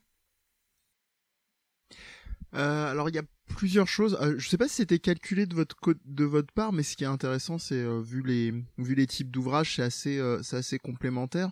moi, en l'occurrence, bah, c'était posé de base, si je puis dire, que les sources pour le cas de la biographie de Souda 51, bah on a eu cette chance de qu'elle soit officielle, donc directement chez chez le monsieur. Bon, ça rendait pas forcément toujours les choses plus simples parce que il y a ce rapport où effectivement, des fois, ça va même être moins compliqué de, de chercher les infos euh, en recoupant des, des interviews euh, que euh, d'arriver avec tout le travail fait et, et, de se heurter bah, des fois à un mur. Bon, nous, on a eu de la chance à ce niveau-là, donc les sources ouvraient d'autant plus de possibilités que, en réalité, bah, le, le bouquin n'a même pas permis de tout livrer. Hein. D'ailleurs, je, je ne m'interdis pas un jour peut-être de de, de, de pouvoir livrer d'autres éléments sur sur sur la boîte et sur sur euh, le DLC. Euh, et euh, c'est ça. Mais là, ce sera un bouquin à part, donc je ferai pas de carotte de DLC. Et le, sinon pour le cas de Snatcher Police Notes, c'était assez chouette dans le sens où, notamment pour Police Notes, il y a eu la seule version intelligible à mon niveau parce que bon mes restes de japonais ne suffisant largement pas euh, était donc euh, était une euh, fan trad donc ce qu'on appelle une traduction de, de fan. Et, euh, et en l'occurrence il y a eu euh, toute une épopée en fait autour de cette traduction de de, de, de fan qui en soi était bah Jay parlait de dimension de, de s'y connaître à la périphérie. Bah les gars vous expliquent de manière très exhaustive comment ils ont intégré ça que ça aille du sous etc. Et donc il y a presque une histoire dans l'histoire euh, de voir comment euh, comment est-ce qu'ils ont intégré les, les, éléments dans, dans, le jeu, comment ça les confronter en fonction de la typo utilisée, euh, comment il y avait des références effectivement qu'ils ont dû la fameuse différence entre traduction et localisation, c'est-à-dire quand on fait de la localisation, on fait pas une traduction bête et méchante, on adapte à son public. Donc donc voilà tous ces tous ces genres d'éléments là à, connaître, à, à, voir, à savoir et moi-même ensuite à réintégrer pour que ça soit bah, digeste et sympa à, lire bien entendu. Euh, vérifier revérifier les, les, les sources euh, la relecture comme disait Jay aussi. Et puis euh, moi il y avait un élément supplémentaire que sur lequel je remercie beaucoup Sord. J'ai un tout petit peu moins eu l'occasion de le faire chez Souda 51 parce que euh, euh, le bouquin était déjà très très dense. Donc euh, tout ce qui est c'est pour ça que je parle d'un éventuel autre ajout parce que on faisait des on était déjà sur la 300 300 les 300 pages. Donc vous, doutez bien que j'allais pas allez maintenant de la et comme j'ai pas l'occasion de faire une trilogie comme comme Jay bah voilà et euh, tout ça m'amène bah, justement à, sur Snatcher Police Notes, j'ai eu la chance, bah, j'ai eu Damien Méchery en relecteur, euh, qui euh, d'ailleurs a intégré il y a peu officiellement vraiment la, le crew euh, Third, hein. il y était déjà, mais il est beaucoup plus en mode exécutif avec auprès de la team Third maintenant, et qui a été donc. C'est un de mes anciens juste. Jay, formateur de tous les, les auteurs de JV. Excuse-moi, mais... et, et, et en euh, non, non, il y a pas de souci. Euh, et, en l'occurrence, euh, bah voilà, avec Damien, ça a été, j'étais premier très surpris, c'est-à-dire que ça a été extrêmement fluide sur un temps assez condensé. Je crois qu'on était sur euh, sur la période vraiment euh, écriture intense, relecture, etc., quelque chose de l'ordre d'un mois. Euh, certes, le bouquin était autrement plus court, c'est-à-dire 80 et quelques pages, mais c'était quand même autrement plus dense parce qu'il y a eu notamment une partie qui m'avait fait un peu cogner des genoux sur la, la, crainte de la proposer à un éditeur, qui était une, une partie d'analyse à proprement parler, et ça j'y reviendrai probablement dans la discussion dans notre dans la conclusion de l'émission, à proprement parler d'analyse de game design ce qui, à ma connaissance, est fait par euh, le nombre de personnes qui font ça en France actuellement se compte sur les doigts d'une main. Euh, pour, pour en citer un autre, il y a euh, par exemple Christophe Mallet qui a écrit sur sur Metroid chez Third Edition. Et en règle générale, c'est plus des analyses, ce qui est pas une mauvaise chose, hein, mais moi je trouve un peu dommage que ça soit très peu creusé à ce niveau-là. Mais c'est plus des analyses, je dirais, un peu comparatives, comme ce qui est, qui est Jay quand il fait un parallèle avec effectivement le, la philosophie antique, etc., etc. Et là, euh, effectivement, je, je me suis retrouvé euh, avec euh, à faire des apports bah, de, de, de, de, chercheurs ou de ou de créatifs du jeu vidéo et donc de taper bah, dans les bouquins dont on parlait au tout début, dans les genres manuels de jeux vidéo, game design, etc. De revérifier ça et de d'appliquer ça effectivement à des analyses de séquences de jeu, mais vraiment pas des analyses de vous dire ah ouais là la jouabilité est fluide, c'est sympa, l'ergonomie est cool. Non non vraiment d'analyser pourquoi est-ce que les créatifs ont voulu vous amener là d'un point de vue sound design, level design, effectivement, avec là des, des, des termes euh, pas simplement exotiques parce que c'est le jeu vidéo, mais euh, avec vraiment l'intentionnalité, enfin l'intention des, des créateurs de jeux vidéo. Avec un tout petit bémol quand même, parce qu'il faut pas charrier, euh, je vais pas mentir sur la marchandise, contrairement à, à Suda 51, où on avait la matière de base sur ce que vous voulez faire les créatifs, là je n'avais pas de retour direct de l'équipe de, de, de, Kojima et de son crew de, de l'époque pour avoir le, la confirmation, est-ce que c'était vraiment l'intention des créateurs, donc c'était des déductions faites sur quand même un paquet de sources et d'interviews. Donc grosso modo, voilà pour donner un, autre genre d'exemple euh, de démarche euh, et de et de type de source. D'accord, ok, bah c'est plutôt exhaustif en fait. Ok, ok. Voilà, et je précise euh, juste un truc, un truc qui m'a été reproché d'ailleurs dans mon bouquin, mais je ne cite pas mes sources. Pourquoi? Parce que il y en a plus de 700. Donc, si jamais tu vas rajouter 50 pages, alors j'en ai déjà écrit 1000. Euh, voilà. J'avoue que ça commence à être compliqué. Hein. C'est dommage, mais sinon pourquoi pas les indexer Je sais pas si tu y as pensé déjà, mais pourquoi pas les indexer, euh, donner un, un, un, ouais, par URL exemple, par exemple parce que ça paraît. Euh, en, en, un queer code, un truc comme ça. Dans, dans, le dernier tome là, je leur dis mais les gars, déjà le, le, concept, le concept de mettre une source que tu peux pas trouver, donc c'est-à-dire soit un bouquin japonais qui est hyper vieux soit euh, comment dire une URL qui fait trois lignes, ça n'a aucun sens dans un livre, mais aucun. Ah, je suis pas du tout d'accord avec toi là-dessus. C'est vraiment, moi je trouve que c'est très dommageable. Euh, peut-être que c'est pas un truc qui va fondamentalement t'intéresser, mais en termes de travail de recherche, c'est des trucs qui sont excessivement précieux ah euh, d'avoir effectivement ces, ces sources-là, même si tu mets en dessous. Ouais, mais mais même même moi je pense même sur une philosophie de journalisme et ça ça pourrait se, débattre c'est c'est vraiment euh, c'est vraiment dommage effectivement de pas avoir ces ces sources là même si tu mets euh, notre traduction euh, tu vois en mode jargon journaliste chercheur peu importe c'est au moins les personnes peuvent après remonter le fil et voir et comme tu tu l'as fait toi en premier lieu retraduire des trucs et, et voir si t'es jusqu'à quel point t'étais t'étais mmh dans le dur des choses quoi. C'est dommage eh ben on sera pas d'accord ouais. Non, mais, mais, mais, mais, je pense que c'est il y a un côté un peu cercle vicieux là. Si j'aborde cette question-là, je suis peut-être un peu en train de mordre sur la conclusion. C'est que euh, là où, euh, enfin, euh, c'est effectivement c'est ton choix et par extension celui de l'éditeur euh, de d'accéder à ça. Mais euh, c'est un truc qui, moi, je pense, vient aussi alimenter la littérature française parce que s'il n'y a pas ces sources-là, depuis le début, je dis à moitié à la plaisanterie, s'il y a des, des jeunes futurs auteurs qui, qui écoutent ou, ou, que ça motive en écoutant cette émission-là, bah c'est aussi une, une méthode une façon de faire, une, une rigueur globale. Peut-être que pour toi, elle est totalement intégrée et qu'on peut supposer effectivement que euh, tout ce que tu livres, euh, c'est euh, c'est apprendre a priori comme comme acquis, mais avec effectivement ces, ces sources-là, bah il y a même plus d'ambiguïté possible et même au-delà de l'ambiguïté, ça permet aussi d'aller tirer autre chose de ces sources-là. Et je pense que c'est un truc qui qui rend qui ouvre moins d'horizons possibles à justement à la littérature euh, vidéoludique de pas avoir ces sources là. C'est bien pour ça que je le fais pas parce que c'est pas mon objectif. D'accord, bon en tout cas euh, voilà ce qui nous renseigne un petit peu sur les sources de chacun. Euh, juste une dernière question concernant le choix du sujet en fait. Euh, question con, mais est-ce que ça vous avait été dicté par l'éditeur ou est-ce que c'est vous qui l'aviez proposé à l'éditeur? Chose toute bête, mais est-ce que par exemple, euh, c'est possible qu'un éditeur contacte un auteur pour dire euh, ouais bah est-ce que tu peux écrire un bouquin sur tel sujet ou est-ce que généralement l'inverse en fait euh, c'est l'auteur qui va directement se déplacer auprès de l'éditeur pour lui poser la question? Je sais pas. Est-ce que dans quel sens ça marche? Bah c'est c'est divers. Hein. C'est-à-dire que y, a, parfois l'éditeur contacte un, auteur en particulier parce que soit il a écrit un truc sur internet, soit il est connu pour pour euh, bien connaître euh, une série, notamment. Euh, mais à côté de ça, la plupart du temps, en tout cas, c'est comme ça que ça devrait se faire, hein, c'est quand même un auteur qui arrive et qui propose quelque chose. après, voilà, pour, pour, pour ce qui est de la légende Kingdom Hearts, par exemple, la petite anecdote, c'est que à la base, donc Ford me contacte pour que j'écrive un bouquin chez eux, sans préciser en gros ce que ce que ce que ce que j'allais faire.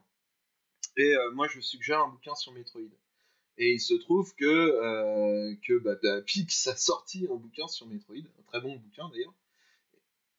Voilà, exactement. Et donc du coup, bah, ça a été, euh, du coup, j'allais pas le faire, ça, n'avait aucun sens. Et euh, donc on, s'est mis d'accord autour d'un dîner que j'allais faire Kingdom Hearts. D'accord. Et de ton côté, Mehdi, du coup, comment ça s'est passé? Mm euh, bah moi j'ai moi j'ai eu les deux cas de figure, euh, c'est-à-dire que le l'opération Souda ça a été un truc de, de très longue haleine euh, à, à, négocier parce que il faut négocier avec des japonais, euh, donc euh, donc forcément ça ça, ça rallonge les délais. Euh, et j'ai eu le deuxième cas de figure qu'a décrit en fait en filigrane J, à savoir bah, Damien Méchery pour le renommer, qui m'a qui m'a appelé, qui m'a fait bah écoute on sait que t'as écrit le bouquin de, de sur Souda, on connaît euh, soit par podcast interposé ou le reste un peu tes univers, euh, jeux vidéo japonais et, autres. Est-ce que ça t'intéresserait euh, On en avait pensé à deux jeux, et, en l'occurrence Nature Police Notes combinés, puisque les deux dirigés par par Kojima, d'écrire un bouquin dessus. Et voilà, j'ai fait Banco, on vend la caravane et Ok, d'accord. J'aime beaucoup les références pour ça, pardon. Je... je te remercie. ben voilà, globalement, c'est par contre, je peux faire une deuxième référence, euh, la Cité de la peur, euh, par rapport à ce que disait Jay sur les contrats. Quand j'ai lu euh, combien, combien on était. Combien? Combien? Euh, du coup, voilà un petit peu pour clore notre troisième partie. On va pas aborder euh, en troisième, euh, pardon, troisième acteur des livres vidéoludiques. On va pas aborder le public parce que globalement, on l'a abordé tout à l'heure et oui, je vois pas trop ce qu'on peut ajouter d'autre en fait. C'est mm. ça. globalement, voilà. Donc, pour conclure, on avait juste une dernière question qui concernait en fait globalement bah, tout le reste quoi. Donc, d'après vous, comment pourrait évoluer la littérature vidéoludique dans l'avenir? On va vous demander un petit peu de sortir votre boule d'Irma en fait. Et, ouais. en écrivant en écrivant sur le jeu vidéo. Là, je vais faire mon gros truc de nouveau. Non, non, mais voilà, je, de toute façon, je, je, commence à être connu, je pense, quand on me tend un micro pour faire mon connard là-dessus. Mais, euh, mais, mais, mais voilà, je, moi, je pense qu'il faut euh, continuer d'avoir une, réelle exigence et d'écrire sur le jeu vidéo, d'arriver, euh, ça c'est ma marotte euh, dans les podcasts euh, et à qui veut m'entendre, de pas utiliser à tort et à travers le terme gameplay pour désigner jouabilité ou pour désigner mécanique de jeu, pour désigner, enfin, utiliser dans tous les sens pour dire tout et son contraire, avoir une vraie exigence sur les termes techniques dont parlait Jay tout à l'heure. Euh, et puis surtout faire des analyses, euh, je veux dire, euh, moi, moi, dans mon cas de figure, c'est un peu ironique parce qu'on va venir me dire, ouais, mais sur ta biographie euh, de, de, Souda, euh, c'est pas vraiment ce que tu racontes. Je te dirais oui, mais c'est-à-dire que j'avais aussi une, une ligne qui m'était posée par rapport à ce que j'ai dû faire. Je parlais par exemple de la limitation des, des 300 pages tout à l'heure. Je pouvais pas arriver sur une dimension d'analyse alors qu'on avait effectivement rien que sur ce qui m'était demandé, à savoir la jeunesse de Souda. J'avais déjà dit à Pix et même à, à Florent quand on l'avait écrit à l'époque, je trouvais qui était trop conséquente, qui prenait trop de place dans le bouquin. Mais bon, voilà, il faut, faire avec quand on est en co-autorat.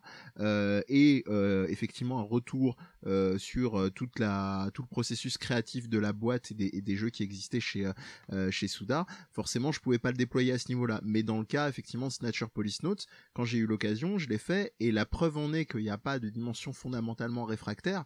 petite anecdote, Damien, quand il l'a lu, quand je vous parlais tout à l'heure du fait d'avoir les genoux qui, qui se cognait euh, de crainte que la, partie soit pas acceptée. Il m'a dit euh, c'est vraiment la partie la plus réussie. On sent que tu t'es vraiment éclaté à le faire. Et c'est un truc que je déplore un petit peu euh, de la même manière que que Jay, dans la façon que j'ai de l'entendre ou de le, lire, est assez rigoureux, qui a pas suffisamment de, de rigueur pour écrire encore vraiment de manière pointue sur les jeux vidéo sans que ça soit des, énièmes parallèles avec la littérature ou le cinéma ou euh, les arts ou euh, voilà. Des études comparatives il y en a plein de super bonne qualité ça a donné des très bons bouquins. Maintenant j'ai envie de dire essayons de commencer à, écrire vraiment de manière euh, pointue sur le jeu vidéo sur ce qu'il est en, en tant que tel et, et pas rattaché à d'autres domaines. D'accord, ok, ok. Et toi de ton côté, Jay, comment tu penses que ça pourrait évoluer la littérature vidéoludique?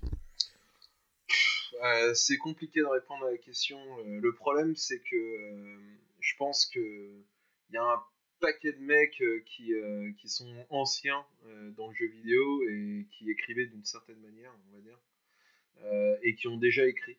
et je pense que la génération qui arrive, elle est quand même assez pourrie. Donc du coup, je le dis tel que je le pense. Hein, Et donc du coup, je pense que ça va pas améliorer les choses. Il va certainement y avoir un nivellement vers le bas. D'autant que déjà de base, je rejoins Mehdi sur la question. Je trouve que les bouquins, la plupart du temps, sont pas assez rigoureux.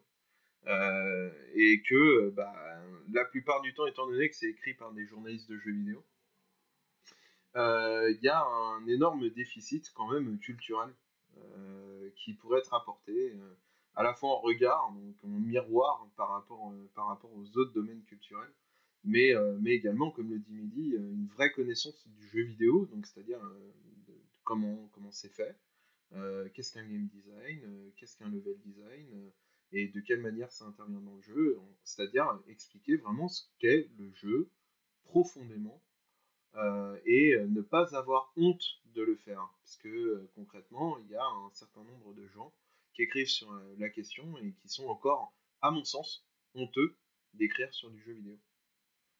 c'est-à-dire que aujourd'hui, on va te dire Ah, mais t'es auteur, mais c'est super, mais t'as écrit quoi comme livre? Et t'oses pas trop dire que t'as écrit un livre sur du jeu vidéo. C'est ballot, mais, euh, mais c'est la réalité.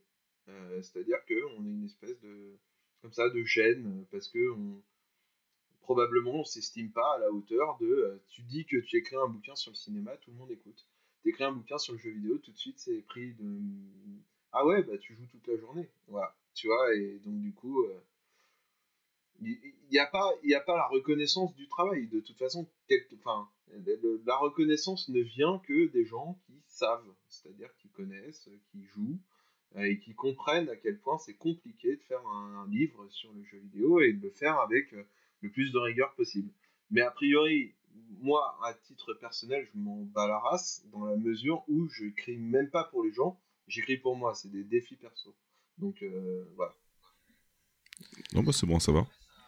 Après, ça, ça, boucle un petit peu la, la boucle de l'émission, dans le sens où on a commencé par le fameux écrit de le Diberder, euh, en disant euh, bah, les titres que tu nous as rapportés, Yeti, à savoir euh, euh, qui a peur des jeux vidéo. il faut savoir que même dans le domaine, on n'a pas beaucoup parlé, c'est quand même une forme de, de littérature vidéoludique pour moi, la littérature universitaire qu'a qu un petit peu esquissé Babar tout à l'heure. les premiers colloques tournaient autour de ces, ces thématiques-là.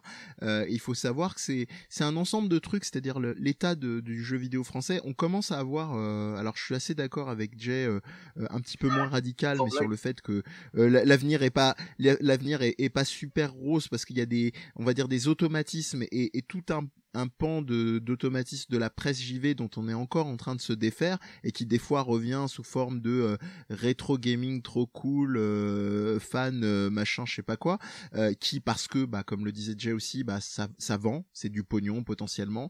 Mais moi voilà bon c'est pas du genre de pas appeler ça de la littérature vidéoludique je sais que je vais passer pour pour un snob mais pour moi ça en est pas faire un truc rétro sur un alignement d'anecdotes je, je m'en fous, je peux les trouver sur internet. Je sais qu'il y a des gens que ça intéresse d'avoir ça enrobé dans une jolie couverture et machin, mais pour moi, euh, et, là je vais je vais je vais être snob assumé euh, le, côté noble de la littérature vidéoludique d'avoir euh, des gens qui s'exposent les yeux et leur leur quota de nuit blanche comme comme Jay et moi ou des chercheurs qui vont vraiment batailler pour que ça soit reconnu de manière rigoureuse bah ça va être non je suis désolé c'est que ce, qu'on écrit ça fait sens. Et c'est d'agencer les, les sources qu'on a de manière intelligente et de vouloir on va dire élever un peu l'esprit des gens. Moi je reprends toujours cet exemple de d'Alexandre Astier à l'époque qui était passé chez Morandini. Oui, sur les téléréalités, c'est ça. de dire ça. Je vous invite je vous invite, ouais. je vous invite à aller voir cette vidéo qui est géniale et où euh, euh il était avec euh, qui Ah oui, oui, oui, oui. c'est mythique comme, passage.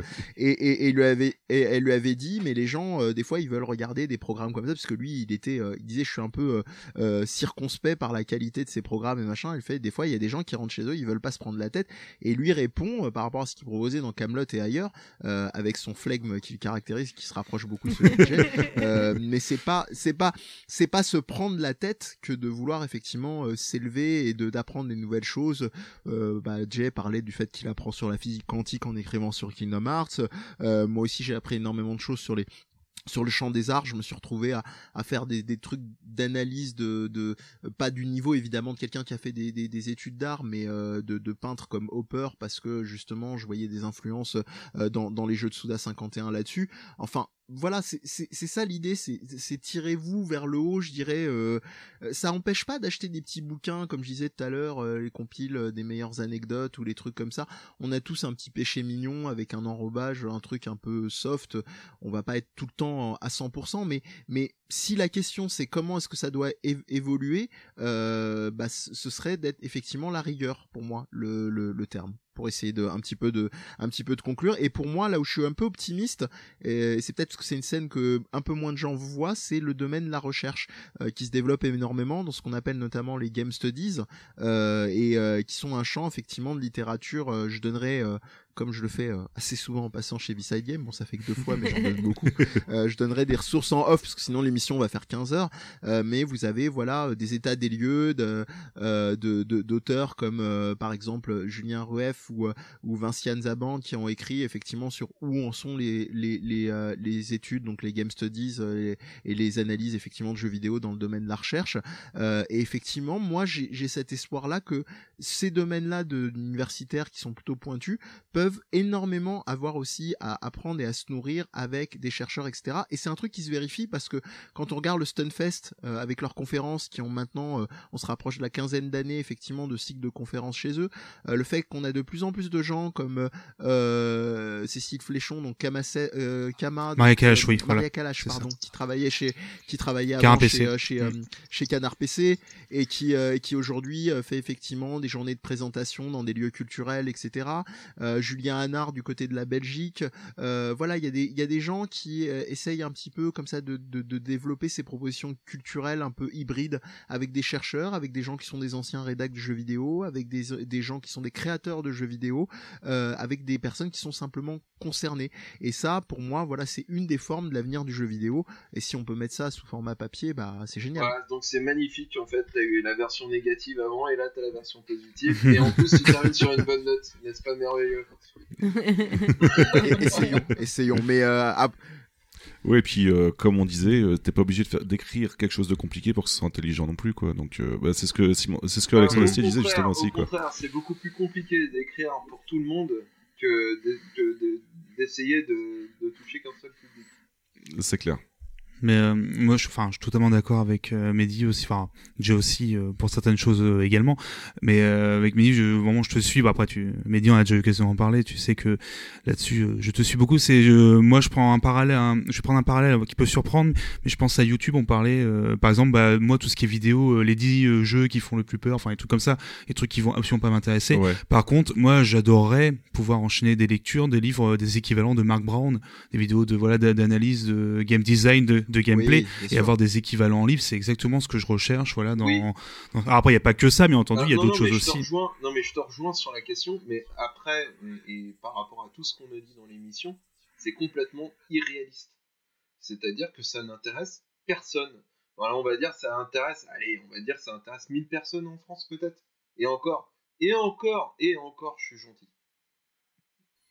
Ça, ça demandera du temps, mais ça pointe un autre gros problème qu'il y a effectivement et qui, pour moi, est, une des raisons des, euh, je dirais peut-être des écueils. Euh, Jay citait euh, euh Level Up ou euh, moi je pense plus précisément vraiment au cahier du jeu vidéo. C'est le fait de rendre, je dirais, et c'est pas faute pour Pix d'avoir essayé, mais d'arriver à avoir vraiment des réseaux de partenaires multiples. C'est-à-dire que à échelle de ce côté niche, comme le répète depuis tout à l'heure Jay, et il a raison, son côté effectivement un petit peu euh, plus réservé et plus pessimiste, il a raison aussi parce que moi je donne un côté un peu euh, bisounours, mais il faut quand même nuancer les choses. Ça concerne pas un, nombre si important de personnages, mais il faut rendre aussi ces écrits-là sexy. C'est-à-dire que si à l'heure actuelle le jeu vidéo, je suis pas en train d'être en mode euh, c'est uniquement d'entre-soi. C'est quand même beaucoup d'entre-soi et, et c'est pour ça que je citais des personnes entre autres, il hein, n'y a pas qu'elle, mais comme Maria Kalash tout à l'heure, c'est des gens qui vont effectivement aller dans d'autres lieux c'est-à-dire que moi, dans, mon boulot, pour d'autres raisons, je me retrouvais effectivement intervenir en médiathèque ou dans des espaces culturels pour aussi parler de jeux vidéo. Et ça, je pense que ces voies d'entrée se font, c'est-à-dire que c'est politique, pas dans le sens forcément du gros mot du terme, mais pour que ça puisse être diffusé et commencer euh, à, être euh, partagé par un plus grand nombre, euh, et ben il n'y a pas le choix, faut en parler dans un maximum d'endroits. Et, le fantasme des joueurs et de se terme que je déteste de plus en plus, gamer, qui continue de renfermer encore dans l'entre-soi, euh, c'est que euh, bah voilà euh, le, le gamer, l'archétype du joueur, ça va être bah, j'ai platiné le jeu, je connais les anecdotes super pointues. Est-ce que tu es capable de recontextualiser? Est-ce que tu es capable de, de dire comment ça se place dans l'histoire du jeu et pourquoi et pas seulement de faire des divinations sur qu'est-ce qui va se vendre le plus la, la PlayStation 15 ou la Xbox 36 Après, kiffer avoir ces trivia là, avoir des soirées où on fait un stream sur le prochain E3 et machin? Moi, je, je méprise personne et c'est un truc qui m'amuse de faire aussi. Mais que ça devienne pas la seule vision possible. C'est toujours ça, moi, que je dis et que je répète depuis des années, avec moins de visibilité que d'autres, euh, mais, euh, mais sans faire le côté ouin ouin, que ça devienne pas la seule norme et la seule façon de parler de jeux vidéo. Et heureusement, euh, des, des, des, éditeurs comme Sir, des Pix permettent doucement mais sûrement que ça change, même s'il y a encore du, du boulot, euh, et même si on les travaille un peu au corps pour des trucs plus audacieux, mais après il y a la réalité de l'édition dont a beaucoup beaucoup parlé Jay, euh, qui fait qu'il faut que bah il y ait du cash flow quoi.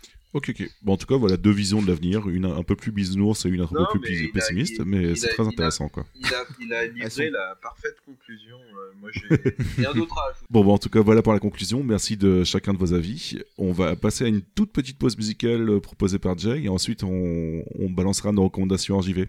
Donc euh, Jay, tu voulais nous proposer une musique de Kingdom Hearts 3. Euh, mais non, Kingdom Hearts, putain. Euh, putain, Kingdom Hearts. J'adore t'emmerder avec ça. de KH 3. Ouais, c'est mieux pour toi, ouais. Je te laisse prononcer le titre ou tu, tu vas t'énerver ce concernant le titre aussi Non, non, vas-y, parce que c'est du latin, donc tu peux y aller. Euh, Oscurita Dixanort. oh ça ira? Bon, ça ira, ça ira. ah, c'est gentil, merci beaucoup. Bon, bah, du coup, on s'écoute ça, et puis on revient juste après. le, le, le, le gaffio n'est, n'est pas d'accord avec ta prononciation. Bon, allez, on s'écoute ça, et puis on revient juste après. À tout de suite. À tout de suite.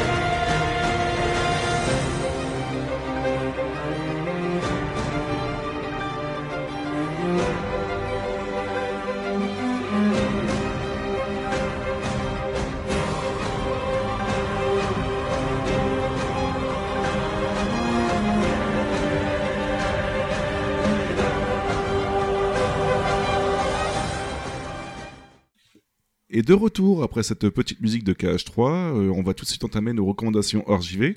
Donc pour rappel, euh, c'est ça. C'est ça, c'est KH maintenant. Pour rappel, en fait, en deux minutes, on va présenter un, un objet culturel qui n'est pas du jeu vidéo. Donc, euh, il va falloir parler de, bon, enfin, il va falloir répondre aux trois questions. C'est quoi, de quoi ça parle et pourquoi vous le recommandez? Donc, euh, vous pouvez recommander tout et n'importe quoi, que ce soit de la musique, un film, une sortie, un bouquin, n'importe quoi. Du moment que c'est pas le dernier album de PNL, ça me va. Euh, et du coup, on va tout de suite entamer. Jay, qu'est-ce que tu recommanderais toi de ton côté? Alors là, on n'a aucune idée, mais alors, euh, le problème, c'est que à partir du moment où je suis dans un bouquin, le reste du monde disparaît.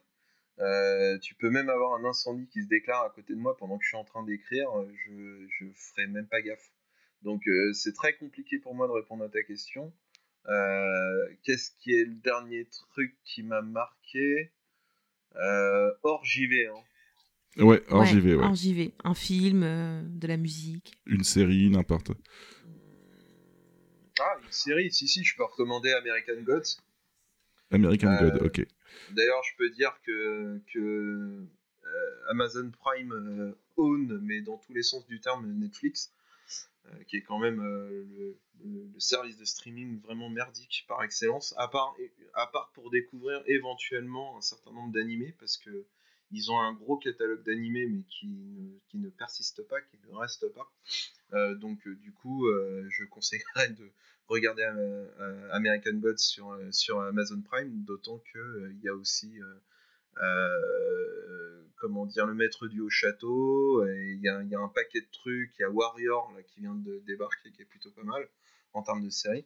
Donc American Gods, pourquoi je le conseille? Bah, Déjà parce que c'est écrit par Neil Gaiman, et qui est un des meilleurs auteurs euh, fantastiques, on va dire, euh, euh, de la génération précédente, parce que je suis toujours dans mon concept que on n'a pas dépassé les années 2000, voire les années 90, euh, que tout a été fait à ce moment-là et qu'aujourd'hui on est simplement en train de bouffer des bas de de, de- trucs qui ont été juste extraordinaires à cette période, qui était une extraordinaire période créative.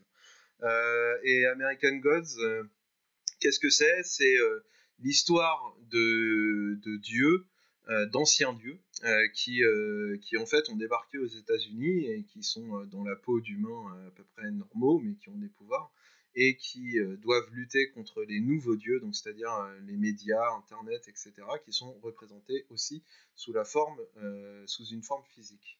Et euh, c'est euh, un, c'est super bien écrit, deux, c'est euh, une magnifique euh, déclaration d'amour à une certaine Amérique, donc c'est-à-dire euh, les, les États-Unis, euh, euh, on va dire, euh, euh, qui ne sont pas euh, euh, représentés la plupart du temps dans les médias.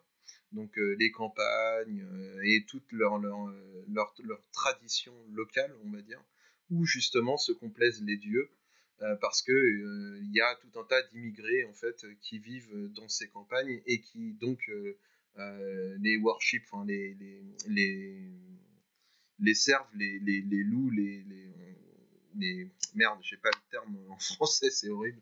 Euh, les euh, Oh, tu peux le dire en, en anglais, c'est pas grave. hein. en fait, bah, le worship. Ah, pardon, d'accord, ok. Euh, D'accord, ok. euh, le- leur rendre un culte. Voilà. Et pourquoi je le conseille? Parce que bah, c'est super léché, en- même en termes de réalisation, c'est juste fantastique. Et, euh, et les acteurs sont tous excellents. Et puis parce que bah, la base, c'est-à-dire le texte, est quand même hyper respecté. Et qu'en plus Neil Gaiman est, euh, producteur euh, et euh, producteur exécutif et donc consultant sur la série. Donc c'est très bien retranscrit. Donc la saison 1 est juste merveilleuse. La saison 2 perd un petit peu en intensité, mais est plus dans l'introspectif, donc c'est assez intéressant. Et, et voilà, j'ai vraiment un truc à conseiller actuellement, c'est vraiment American Gods.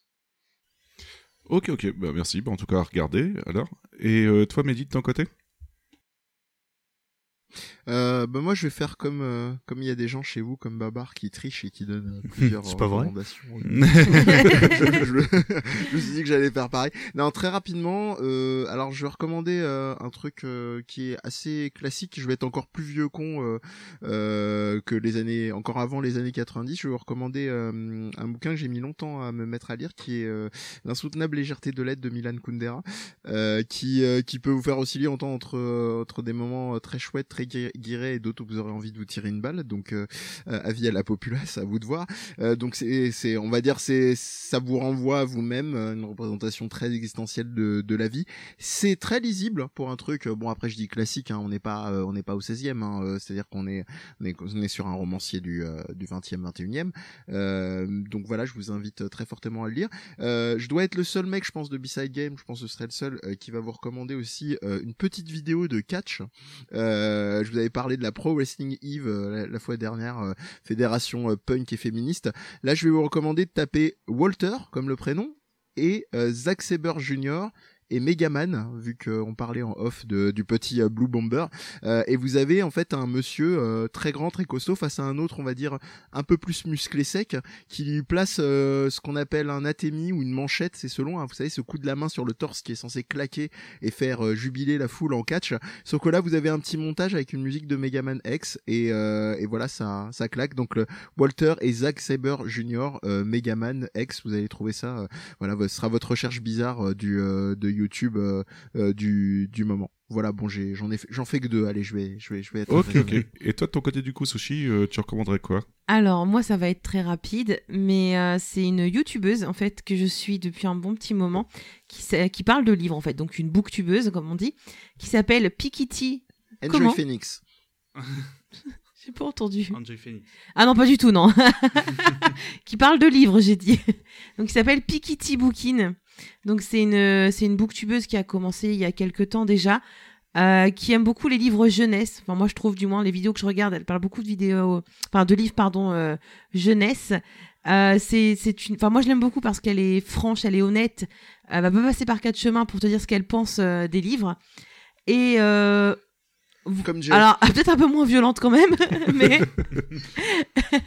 mais voilà, elle passe pas par quatre chemins, elle est assez honnête. Et euh, je voulais aussi passage, au passage lui faire un petit peu de pub, puisqu'elle a une boutique Etsy où elle fait en fait des tote bags, euh, des pochettes de livres, des housses de coussins, des marque-pages en fait sur des thèmes de tissu. Par exemple, elle fait souvent du Harry Potter, elle a fait du livre de la jungle, elle a fait du Seigneur des Anneaux, enfin plein de trucs comme ça. Et du coup, euh, parce que je sais qu'elle normalement elle va écouter le podcast puisque je lui je l'ai contactée justement euh, avant avant de parler d'elle dans le podcast. Donc euh, au passage, je lui fais des gros bisous et je lui dis bon courage pour la boutique et pour tout le reste. Voilà. Merci. Bon, en tout cas, voilà, ok. Et de ton côté, Babar, est-ce que tu vas encore tricher aujourd'hui ou est-ce que tu vas te calmer? je, vais me gêner, tiens. euh, alors, j'ai été voir en concert récemment euh, un, groupe américain c'est, euh, de stoner, j'ai dire connu, malheureusement pas assez à mon goût, mais il s'appelle Young Widows, euh, qui est du gros stoner qui joue extrêmement fort. Pourtant, je suis pas du tout un fan du style, mais c'était carrément bien. je voulais parler du groupe, surtout un groupe qui n'existe plus depuis quelques années, malheureusement, mais que je réécoute en boucle depuis quelques temps, un groupe autrichien qui s'appelle Bordom. Alors euh, Bord et euh, avec un des hauts barrés, pardon, avec un trait, euh, qui est un groupe de crust. alors crust, oui, forcément, si je dis comme ça, c'est un style de hardcore punk euh, assez euh, c'est du hardcore punk assez radical au niveau du, des chansons assez courtes et euh, souvent des thématiques très politisées. Boredom donc groupe autrichien avec un album qui s'appelle World Bores to World Bores to Death. Mon anglais aussi tu vois il est un peu à l'arrache. Un album de 2011 qui était leur premier LP qui est pour moi un des meilleurs albums du style. Voilà. Donc si vous aimez les trucs qui vont très vite qui tabassent et qui sont pas mal engagés ça vaut le coup. Et enfin j'ai découvert un truc qui a changé ma vie euh, récemment, c'est les combats de robots sur YouTube. Euh, alors, comment vous annoncez ça? Vous avez sûrement vu quand vous étiez plus jeune euh, des trucs ultra chiants sur Egal M6 avec des petits combats de robots tout eh ben Moi, j'aimais bien. Non mais quand on était gamin, on fait waouh le robot, il décate un petit ballon avec une petite épine. Là, putain, je te parle de robots qui ont des scies circulaires qui euh, qui rentrent.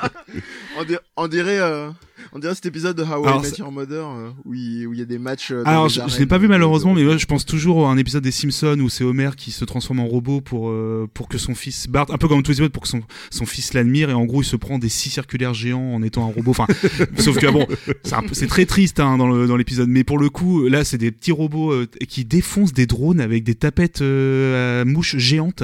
Enfin, c'est des drones qui lancent des flammes. Enfin, on a vu ça en soirée avec des potes, on a fait c'est pas possible, c'est c'est juste génial, il y a des étincelles ça pète de partout. C'est débile. Euh, donc vous tapez combat de robots. euh, Alors il y a même des... attention, il y a des variantes japonaises où c'est des petits robots et qui sont euh, de forme en- humanoïde, donc qui marchent tout doucement, mais ils marchent tout en tremblotant un petit peu. Et c'est des petits combats où ils ont juste besoin de se pousser pour. Et c'est quand ils tombent, bah oh ils, ils perdent un point. Donc euh, mais c'est tout. en fait, le côté voilà le côté très anglais américain des où t'as des flammes, des scies circulaires partout, et le côté japonais plutôt posé où même le petit robot, ça va te plaire, Mehdi, il saute par-dessus la troisième corde en faisant un- une sorte de petite ronde.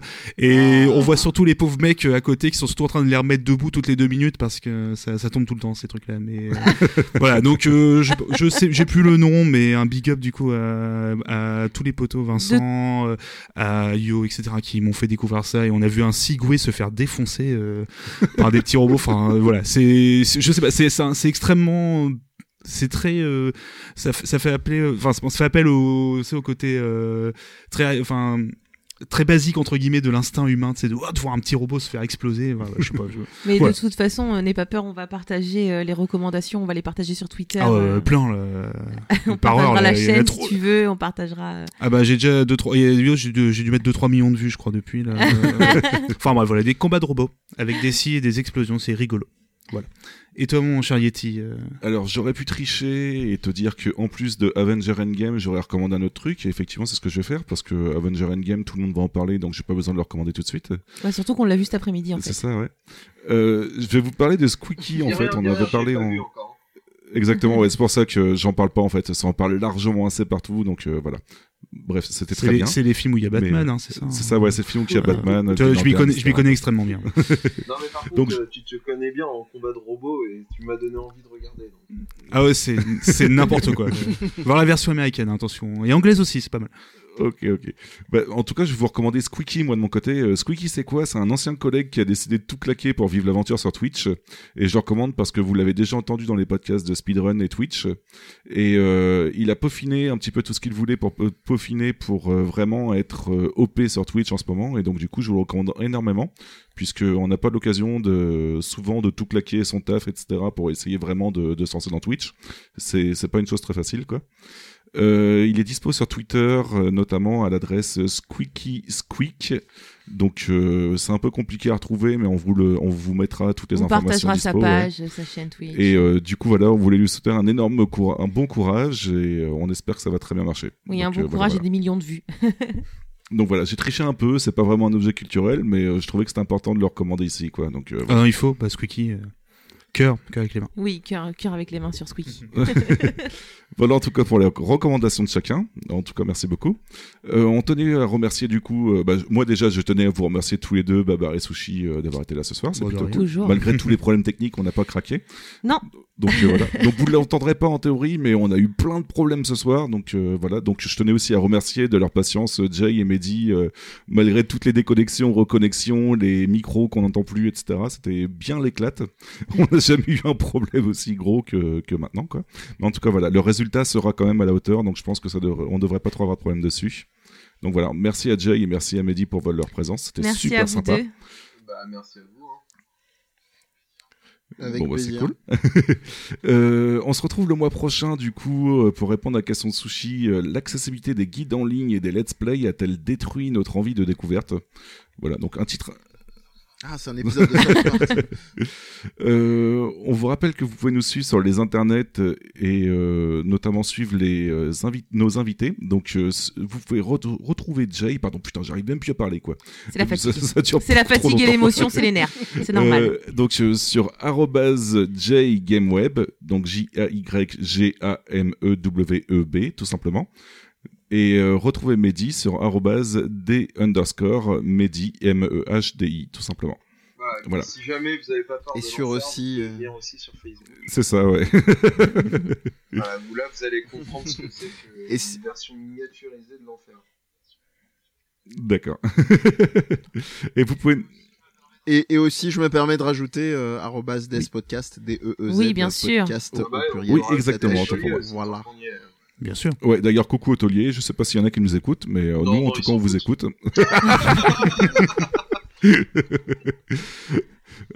Bah, si Fox nous écoute d'ailleurs, encore un grand merci parce que c'est lui qui nous avait aidé à gérer notre matériel. Donc euh, voilà. Ah, Enfin, bah, qui de nous avait recommandé des achats de matériel. matériel. Après, il nous a pas aidé avec sa conne- notre connexion, donc ça c'est pas, c'est indépendant de sa propre volonté si ça déconne ce soir. Non, mais les limites du MacGyver. Et nous, en tout cas, vous pouvez nous retrouver sur nos réseaux sociaux, sur facebook.com slash bsidegames, et vous pouvez nous retrouver sur Twitter sur euh, beside underscore games. Euh, vous pouvez retrouver Sushi euh, sur undersc- euh, arrobase sawako underscore o88, J'aime les choses compliquées. c'est ça. Euh, retrouvez Babar avec notamment ses tests de jeux PS2 sur Ouais. euh, Je vais mettre plein de combats de robots là, vas-y. BG underscore babar et vous pouvez me retrouver sur euh, arrobase yetzati Y-E-T-Z-A-T-I voilà et en tout cas euh, si vous nous écoutez sur iTunes n'hésitez pas à mettre 5 étoiles ça fait toujours plaisir euh, ça nous permet au moins d'avoir des retours et tout ça tout ça. N'hésitez pas à commenter si on a dit plein de bêtises ce soir on se fera un plaisir de vous répondre euh, au prochain épisode. Est-ce qu'il peut être possible, parce que vu comme on a été dérouté euh, par les problèmes techniques, il se peut qu'il y ait un ou deux craquages. et en tout cas on vous fait plein de bisous et puis on vous dit au mois prochain. Des bisous. ciao「